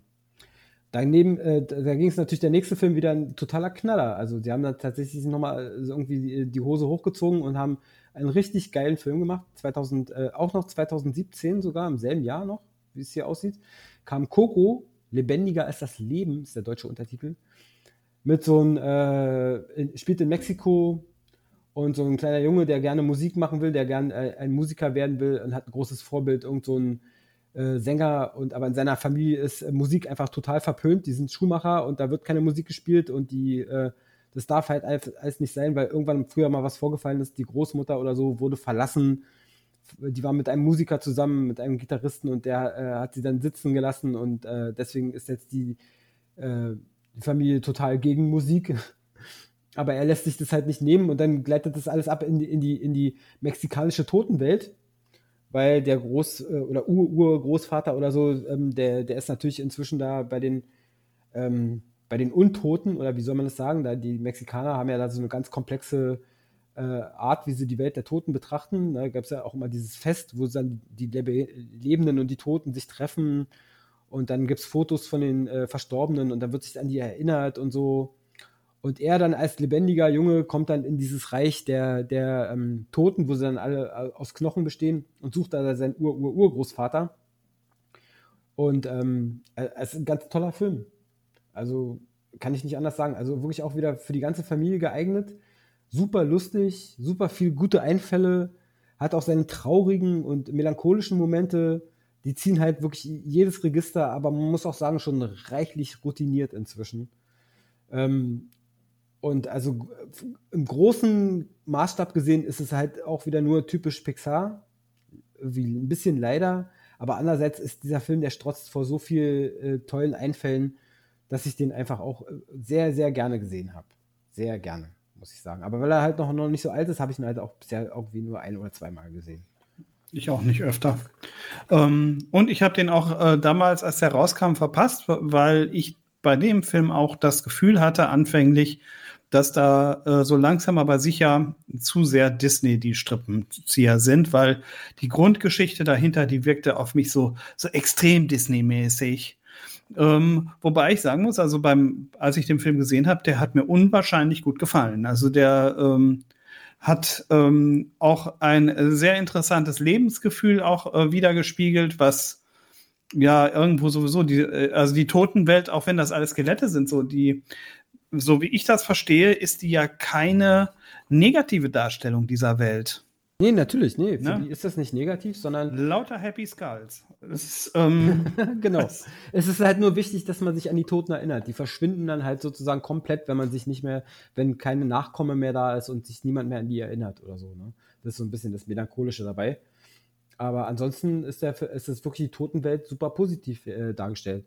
Und Misha, ich glaube, du hattest da einen interessanten Vergleich. Da gab es doch so einen anderen Film genau. mit dem gleichen Setting. Und zwar ähm, der Film, äh, der kam sogar, den Film, den ich jetzt gleich erwähnen werde, der kam früher raus. Ich finde, das ist sozusagen eine Nachmache, sage ich mal. Ähm, der Film hieß Manolo und das Buch des Lebens. Ich weiß nicht, ob ihr den Film kennt, aber. Nee, ich, ich kenne ihn ja. Auch ein guter Tipp für dich mal zum Angucken. Also da muss ich auch sagen, es ist ein Wermutstropfen für Coco, halt, dass es sozusagen genau das Ding schon mal gab in der Form. Also auch mit dieser ganzen Darstellung der Totenwelt, äh, natürlich eine etwas andere Geschichte, mehr so eine äh, Love Story, wo dann die Frau dann irgendwie äh, stirbt und der Typ dann äh, auch in die Totenwelt hinterher irgendwie oder so. Und, äh, und, die, und der Stil ist auch eigentlich ziemlich anders. Ich glaube, bei diesem Film sind alle Figuren sehr aus äh, kantigen, komischen, sehr kantig gemacht und sehr würflich. Holz, sozusagen. Ja, stimmt, sie sind alle wie Holzfiguren.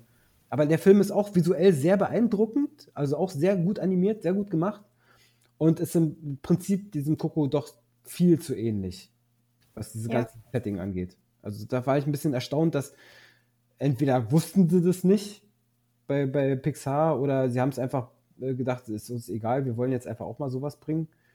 Verstehe ich nicht ganz, warum sie da auf, ähm, weil der andere, dieser Manolo ist halt auch nicht so alt, der ist vielleicht zwei, drei Jahre älter oder so, der Film. Warum sie das so rausgebracht haben, kann ich nicht ganz verstehen. Manolo ist mindestens genauso gut. Also ganz anders, aber mindestens genauso gut, finde ich. Ähm, zu dem Thema würde ich jetzt gerne noch was sagen. Und zwar ähm, bei Manolo und das Buch des Lebens und Coco gibt es einen Unterschied, der ist jetzt nicht so drastisch, aber naja, ich erwähne ihn einfach mal trotzdem. Bei äh, Manolo und das Buch des Lebens ähm, ich werde jetzt einfach mal kurz ein bisschen anfangs sagen. Und zwar ähm, so eine Gruppe, die geht so zu einer Klassenfahrt ähm, in so ein Museum oder so. Und dann gab es da sozusagen eine Hintertür, wo sie reingehen. Und da war halt so alles so richtig schön aufgeschmückt, so mexikanisch. Und da war dann auch ein Buch, das war eine Geschichte. Und äh, die Frau, die so Rundführung gemacht hatte, hatte das halt auch vorgelesen. Und das war dann halt die Geschichte von Manolo und das Buch des Lebens.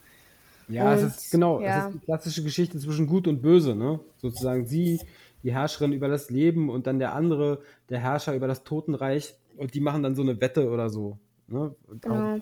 Also ein Unterschied, der ist jetzt nicht so äh, dynamisch, aber ja, Coco spielt halt mitten in der Geschichte und Nolo und das Buch des Lebens ist ja sozusagen nicht in der Geschichte drin, weil das halt vorgelesen ja, worden also, ist. Also ist genau, ein bisschen anders. Ja, klar. Der Ganz Film, kleines bisschen.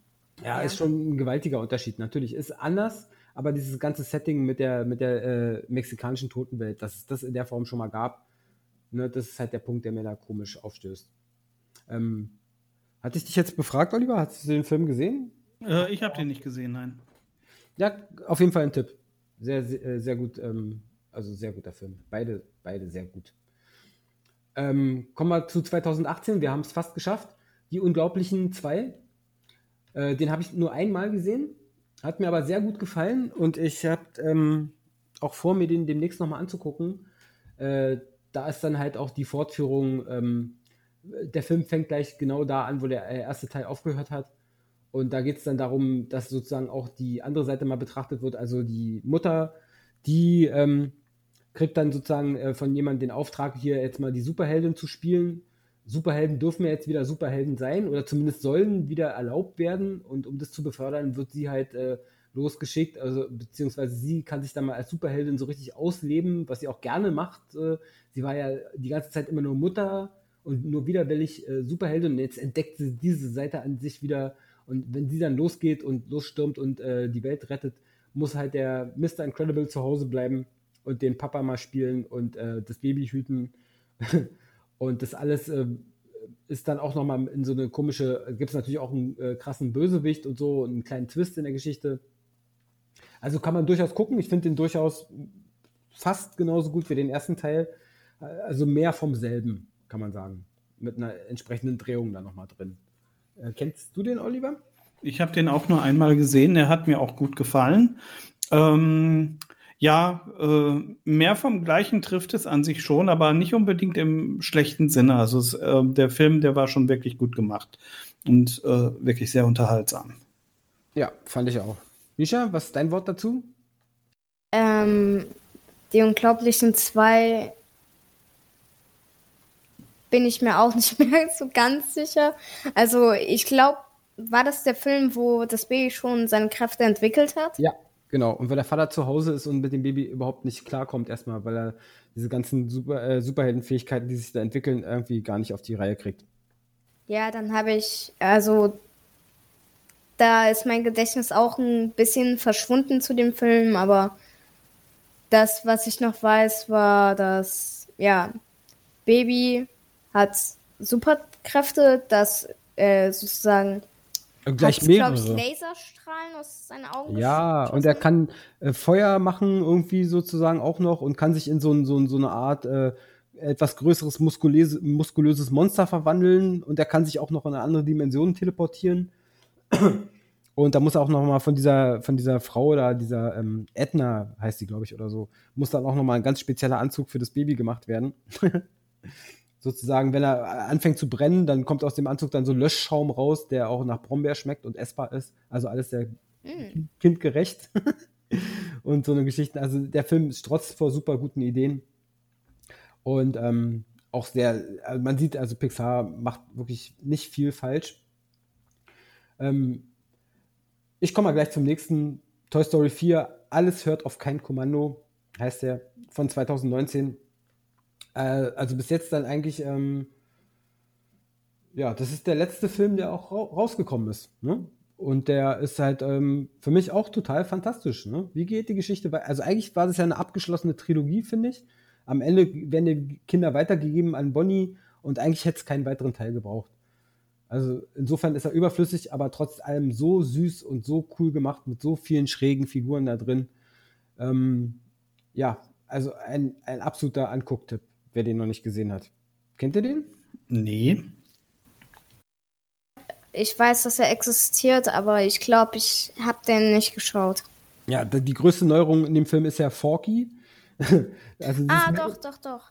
Dann kennst du ihn doch, wa? Also, weil ähm, dieses kleine Mädchen Bonnie, die ist ganz traurig, als sie dann zum ersten Mal irgendwie in den Kindergarten kommt, glaube ich, und, ähm, und fängt dann an zu basteln und baut sich ihr eigenes Spielzeug zusammen. Aus einem kleinen Göffel, also so eine Mischung aus Gabel und Löffel aus Plastik, klebt den so ein paar Kulleraugen auf, macht unten Knete dran und, äh, und zwei Holzstöckchen als Füße und dann so eine Art, ähm, so eine Art äh, äh, Draht, den man eigentlich nimmt, um irgendwie irgendwo sowas sauber zu machen. So ein roter, pelziger Draht, den wickelt sie dann rum und äh, das sind dann seine Arme.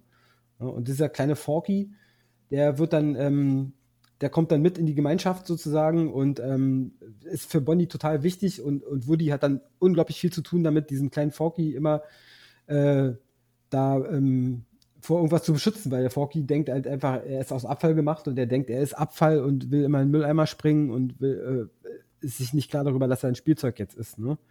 Und das alleine ist schon total witzig. Und da geht's noch auf eine, so eine Reise auf dem Rummel und da trifft dann ähm, Woody dann seine Freundin von früher wieder, die wir zum letzten Mal im ersten Teil eigentlich gesehen haben, diese komische ähm, dieses, diese, dieses äh, Frau, die aus Porzel, Porzel, Porzellinchen heißt die oder so, ne? Mm, ja, meine ich. Mhm. Genau, und die ist inzwischen eine total taffe, feministische, eigenständige äh, Frau geworden, so ein Spielzeug, die keinen Besitzer braucht und ähm, ja, und äh, all diese Sachen kommen da zusammen und äh, Woody muss dann begreifen, dass es mehr gibt als nur irgendwie äh, als Spielzeug immer seinem seinem Kind irgendwie zu, ähm, für sein Kind da zu sein, sondern dass es auch noch mehr gibt im Leben. Also eine durchaus super positive Grundeinstellung hat dieser Film. Und auch da, da kommt wieder ganz klar, da gibt es so einen Bösewicht, der eigentlich gar kein wirklicher Bösewicht ist, sondern der einfach Böses tut aus einem sehr, sehr nachvollziehbaren Grund. Aus, aus so einer Traurigkeit heraus und aus so einer Verlassenheit heraus dann irgendwie ähm, was haben will, was er eigentlich nicht haben kann und das unbedingt haben will und dann halt dadurch irgendwie böse wird. Aber dann auch natürlich, alles kehrt sich zum Guten. Du würdest wahrscheinlich wieder sagen, etwas zu sehr Disneyhaft.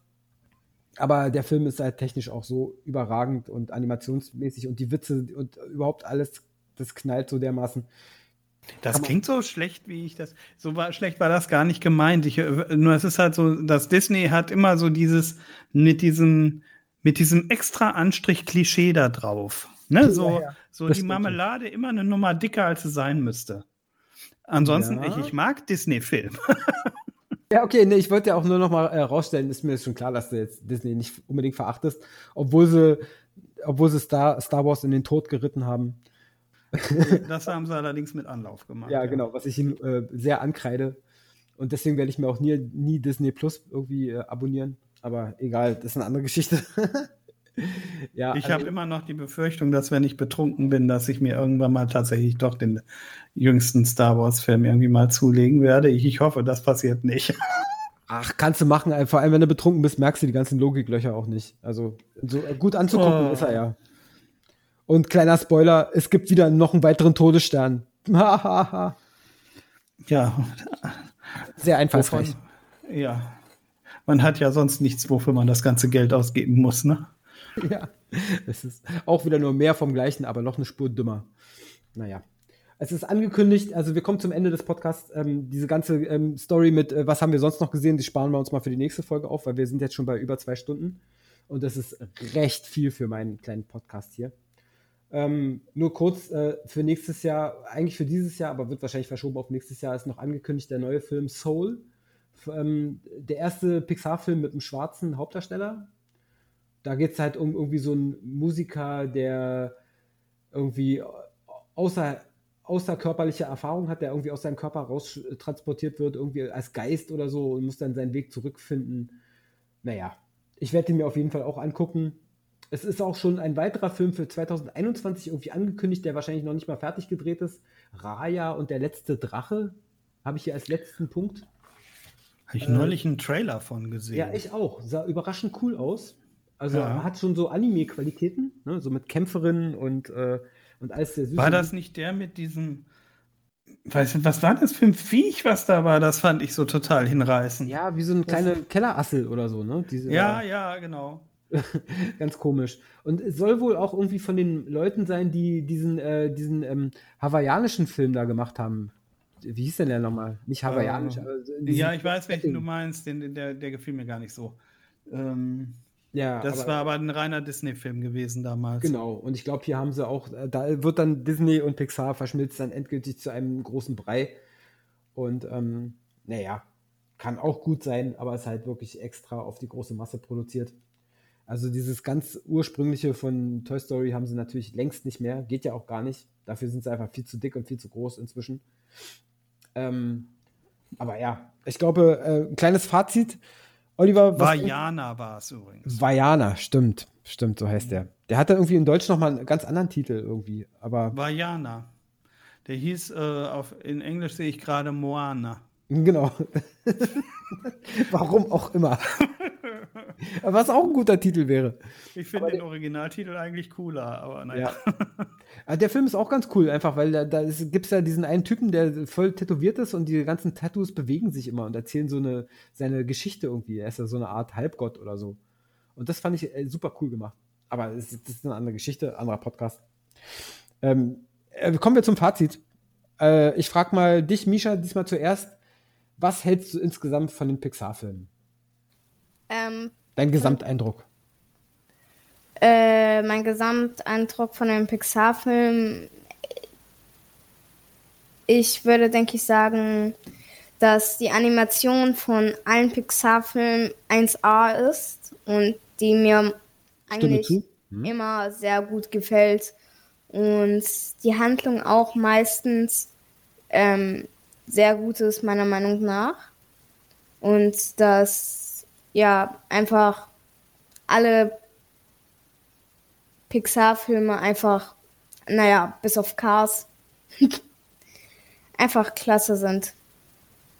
Bisher. Ja, super. Also anders würde ich das auch nicht sagen. Hat mich mega beeindruckt, diese gesamte Serie von Filmen. Und es ist, äh, wenn man, wenn ich da jammer, dann immer auf sehr hohem Niveau, wenn überhaupt. Also ihr habt ja gemerkt, ich bin der absolute Fan von Pixar. Also ähm, ich habe sie alle gesehen, ich habe sie alle hier.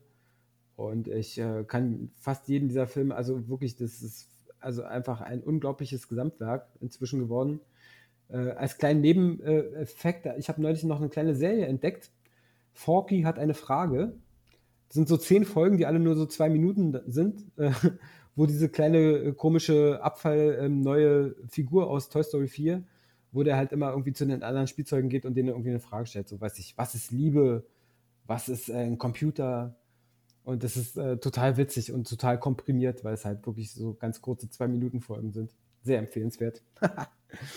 Aber ähm, dein Fazit, Oliver? Also ich, ich mochte die Pixar-Filme eigentlich auch, mit, mit wenigen Ausnahmen eigentlich durchweg sehr gerne.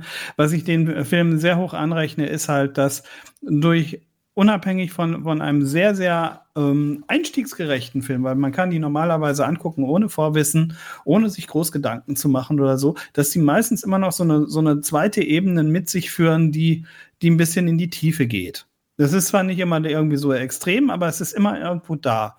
Und das äh, führt auch dazu, dass man sich diese Filme auch gut und gerne zwei, drei, vier, fünf, sechs, sieben, acht, neun, zehn Mal angucken kann.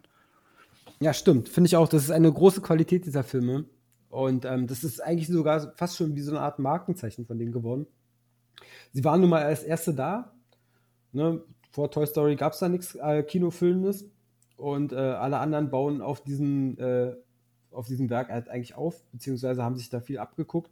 Gibt auch viel Eigenständiges, auch andere Animationsfirmen, ob das eine Warner ist oder, oder was auch immer. Äh, selbst Disney hat ja noch ein anderes Animationsstudio, ne, was eigentlich mit Pixar nichts zu tun hat. Und äh, die bringen ja auch da ohne Ende Filme raus. Und da gibt es auch. Die sich teilweise auch relativ qualitativ annähern.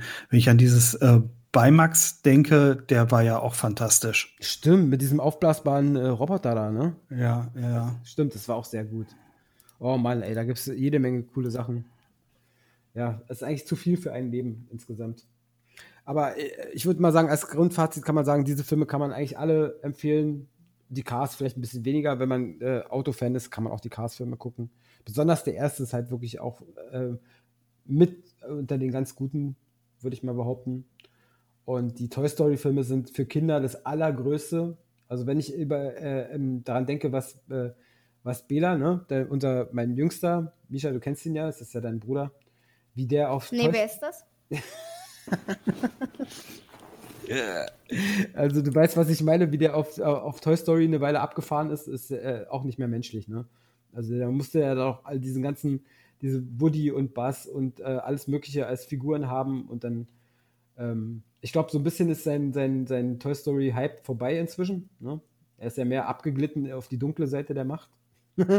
und mag jetzt Bendy und, und Cuphead und so. Und ähm, ja, aber äh, Toy Story ist halt ein, ein mega Franchise. Allein Toy Story als äh, für sich genommen. Diese vierteilige Trilogie, würde ich, wie ich es ja immer nennen würde. Mit dem ähm, sehr guten vierten Teil. Ja, also Okay, schließen wir es mal ab, weil sonst äh, quatschen wir hier noch bis äh, nächsten Frühling, ähm, was nicht nötig ist. Ähm, ich ich würde sagen, ähm, vielen, vielen, vielen Dank, dass ihr mir da jetzt äh, mitgeholfen habt, hier mal so eine richtige Aufzählung dieser ganzen großartigen Filme zu machen. Das war mir schon lange ein Bedürfnis, weil äh, diese Filme haben mich halt wirklich auch geprägt. Ja, also muss ich gerade äh, sagen, also wenn es diese Firma nicht gäbe, äh, wäre ich wahrscheinlich lange nicht so ein großer Animationsfan, wie ich es bin. Und ähm, ja, ein Hoch auf diese liebenswerte Ansammlung von, ja, wie viele Filme sind es eigentlich? 22 Filme. Erstaunlicherweise 22 Filme, genau wie Ghibli. Da sind ja auch 22 Filme. Interessant. Hm. Woran das wohl liegen mag. Äh, ja, also diese großartige Reihe von äh, Filmen, äh, ja, kann ich nur jedem ans wärmstens ans Herz legen guckt euch an, was ihr davon noch nicht gesehen habt und äh, ich hoffe, ihr habt da echt eine tolle Zeit. Und ja, vielen Dank, Oliver, dass du da mitgemacht hast. Ja, gerne. Und Sehr vielen gerne. Dank, ja, und vor allem auch vielen Dank, Misha. Du musst nämlich eigentlich schon längst im Bett sein, du musst morgen früh in die Schule. Vielen Dank, dass du so lange da durchgehalten hast, durch diese auf jeden Fall längste Folge, die der Movie Kompott je erlebt hat. Und ähm, ja, schauen wir mal aufs Feedback, ne? Und ähm, gucken wir mal, was die Zukunft bringt. Also ich habe auf jeden Fall vor, wirklich regelmäßig, aber das habe ich ja schon öfter äh, behauptet, regelmäßig äh, äh, neue Folgen vom Movie Kompott zu machen. Ähm, ich hatte eine ganze Zeit lang äh, echt keinen Bock, das zu machen, was hauptsächlich daran lag, dass äh, Patrick hier ähm, das in den, in den, äh, in den, in diesen Patreon-Feed verschoben hat. Und ich sozusagen denke, ja, na gut, dadurch könntest du jetzt wirklich nur noch die Patreonen sehen. Es wird wohl kaum ein Mensch sich extra einen Patreon-Account machen, nur um diesen Podcast zu sehen. Also das äh, senkt nochmal die Anzahl der Leute, die das überhaupt mitkriegen hier. Aber nichtsdestotrotz ist es ein wichtiges Ding weil Filme sind wichtig und wie soll man sonst sein Leben verschwenden, oder? Mit Spielen. Genau. das ist ein fantastischer Schlusssatz. Micha, hast du da noch einen draufzusetzen? Anime. okay, da haben wir es jetzt wirklich. Ja. Stimmt, der Spieleexperte, der Anime-Experte und der Film möchte gern Experte, der ich bin. Wir sagen Dankeschön und ähm, viel Spaß bei dieser Folge. Arigato. ja. Mach's gut. Schönen Abend. Tschüss. Ciao. Tschüss. Oh mein Gott. Oh je, oh je, oh je, was ist denn da passiert? Oh je, ich habe tatsächlich einen Film vergessen. Ich habe den anderen schon gute Nacht und auf Wiedersehen gesagt. Und da merke ich gerade, wir haben einen Film vergessen von Pixar. Den schiebe ich natürlich noch hinterher. Und zwar das hat mich eigentlich, als ich gesagt hatte, dass Toy Story irgendwie der neueste ist, da kam es mir selber schon komisch vor, aber da ist der Groschen noch nicht gefallen. Nein, es gibt tatsächlich aus diesem Jahr noch einen neuen Film von Pixar, den ich tatsächlich übersehen habe. Wie peinlich ist das denn? Und zwar heißt der Onward und äh, ist die Geschichte von äh, zwei Brüdern, Sie leben in einer magischen Welt. Es gibt Magie schon seit Urzeiten. Und früher wurde auch alles mit Magie gemacht, irgendwie. Und ähm, aber dann kam irgendwann auch die Technik auf und äh, die technische Weiterentwicklung hat dann dazu geführt, dass alles, äh, dass die Magie so ein bisschen in Vergessenheit geraten ist. Weil wozu braucht man noch Magie, wenn man halt irgendwie cool Autos hat und äh, und Geschirrspüler und Kühlschränke und äh, das Leben wird einem auch so ganz leicht gemacht. Und deswegen ist die Magie eigentlich was, was es, äh, was kaum noch einer kennt. Aber der Hauptdarsteller ähm, ist halt ähm, sehr begeistert von Magie und ähm, ja, und dann gibt es dann seinen äh, Vater, der gestorben ist und ähm, der hat ihm da irgendwas hinterlassen. So, so, eine Art Beschwörungsformel, wenn ich mich jetzt recht erinnere. Ich erzähle es hier nur aus dem Gedächtnis jetzt nochmal. Ähm, und dann will er seinen Vater nochmal heraufbeschwören. Kann, er kann ihn irgendwie äh, nochmal für einen Tag zumindest kann er ihn heraufbeschwören und er hat ihn irgendwie nie kennengelernt, weil er so schon gestorben ist in seiner frühesten Kindheit oder so. Und dann äh, schafft er das dann auch irgendwie, aber es ist, äh, geht, gelingt nur zur Hälfte. Von dem Vater gibt es dann halt nur die Beine. Und äh, das, als ob das nicht schon absurd genug wäre, macht er sich mit seinem, seinem Bruder dann auf die Suche nach irgendwie so einem magischen Stein, den sie brauchen, um diese Formel zu vervollständigen und den Vater komplett nochmal herzustellen. Und sie haben natürlich nur Zeit bis zum Sonnenuntergang, weil dieser ganze Zauber nur einen Tag dauert. Und sie äh, machen sich dann auf den Weg und nehmen dann kurzerhand die Beine vom Papa mit und ähm, ja, erleben dann auch nochmal irgendwie fantastische Abenteuer, in denen es dann halt darum geht, irgendwie auch die magischen Fähigkeiten wieder zu finden. Und ähm, ja, der Film ist wunderbar gemacht. Also, das sind so eine Art, äh, die Hauptdarsteller sind so eine Art, ähm, ja, wie soll man die beschreiben? So eine Art Orks. Ne? Die haben also auch so spitze Ohren und sehen so ein bisschen aus wie Schreck. So in, in niedlich. Und er ist so der, der Haupt, der, mir fällt jetzt auch der, gar nicht der Name ein von dem Typ, der ist halt äh, eher so der, äh, so ein kleiner Schlauberger und sein Bruder ist eher so der, der große Bruder, so ein bisschen tump, aber immer ein ganz liebe, äh, liebevoller Kerl und der mag auch seinen kleinen Bruder. Und in dem Film geht es halt auch doch mal wieder typisch Pixar um diese Verbindung, äh, diesmal auf Bruderebene. Ne? Was bedeutet der eine für den anderen? Und wie ist es mit dem Vater, der verloren geglaubt ist, den man unbedingt nochmal unbedingt noch mal wieder treffen möchte, um ihm noch das zu sagen, was man ihm immer schon hätte sagen wollen? Und ähm, ja, wie sie sich über diesen Punkt dann halt sozusagen äh, ja fast verlieren als Brüder, ne, weil der eine so erpicht darauf ist, den Vater unbedingt jetzt nochmal äh, nochmal wieder zu haben und der andere kennt ihn ja von früher und kennt auch die anderen Seiten von dem und äh, ja, und darüber, und sie müssen als Brüder dann insgesamt natürlich am Ende zusammenarbeiten, um irgendwie das hinzukriegen. Und äh, der eine kriegt eigentlich nicht das, was er will, aber am Ende ist es dann doch das Beste für alle. Es ist eine ganz wunderbare, süße Geschichte. Ein wunderbar toller Film. Und ähm, ja, also das musste ich hier einfach nochmal anfügen. Und äh, ich will jetzt hier niemandem die Schuld geben, aber ich habe hier als Grundlage für diesen Podcast eine Liste von IMDb genommen die Liste der Pixar-Filme auf IMDb. Und da fehlt dieser Film Onward einfach. Der war da nicht und deswegen habe ich den auch einfach übersehen. Peinlich, also eigentlich nicht die Schuld von IMDb, sondern meine Schuld. Hätte ja auch was anderes, hätte ja auch Wikipedia nehmen können. Aber ich habe nur mal das genommen. Und äh, ja, was soll ich sagen? Der Film darf natürlich nicht fehlen. Da sind es dann doch nicht 22, sondern 23 Filme, die Pixar dann inzwischen gedreht hat. Beziehungsweise ähm, ja, also mit dem neuen Film Soul, den eh noch keiner gesehen hat, sind es dann 23 Filme. Und äh, ja, der durfte nicht vergessen werden. Deswegen trage ich den hier nochmal kurz nach. Äh, diesen kompakten Podcast, der auch wirklich nicht lang geworden ist. Nur mega lang und länger als alles, was vorher der Movie Kompott zustande gekriegt hat. Deswegen können wir den ruhig noch ein bisschen länger machen, indem ich das jetzt nochmal erzähle. Und ich danke euch für die Aufmerksamkeit. Und ähm, ich hoffe, ihr hattet ein bisschen Spaß an dieser Folge. Die ist jetzt wirklich sehr lang geworden. Und ich bin super dankbar, dass, äh, dass meine beiden Mitstreiter mir da geholfen haben. Also ich möchte das nochmal betonen. Oliver, Misha, vielen, vielen Dank, dass ihr da mitgemacht habt. Ist gar nicht selbstverständlich. Und war mir aber ein großes Herzensanliegen, habe ich auch am Ende, am normalen Ende des Podcasts schon gesagt. Das ist hier sozusagen der Nachschlag, das Addendum, der fehlende Film, das, was aus einer normalen Podcast-Folge etwas ganz Besonderes macht. Wenn man nämlich zugibt, einen Fehler gemacht zu haben und den dann aber auch berichtigt. Insofern, nochmal, macht's gut und bis zum nächsten Mal. Movie Party's over. Now you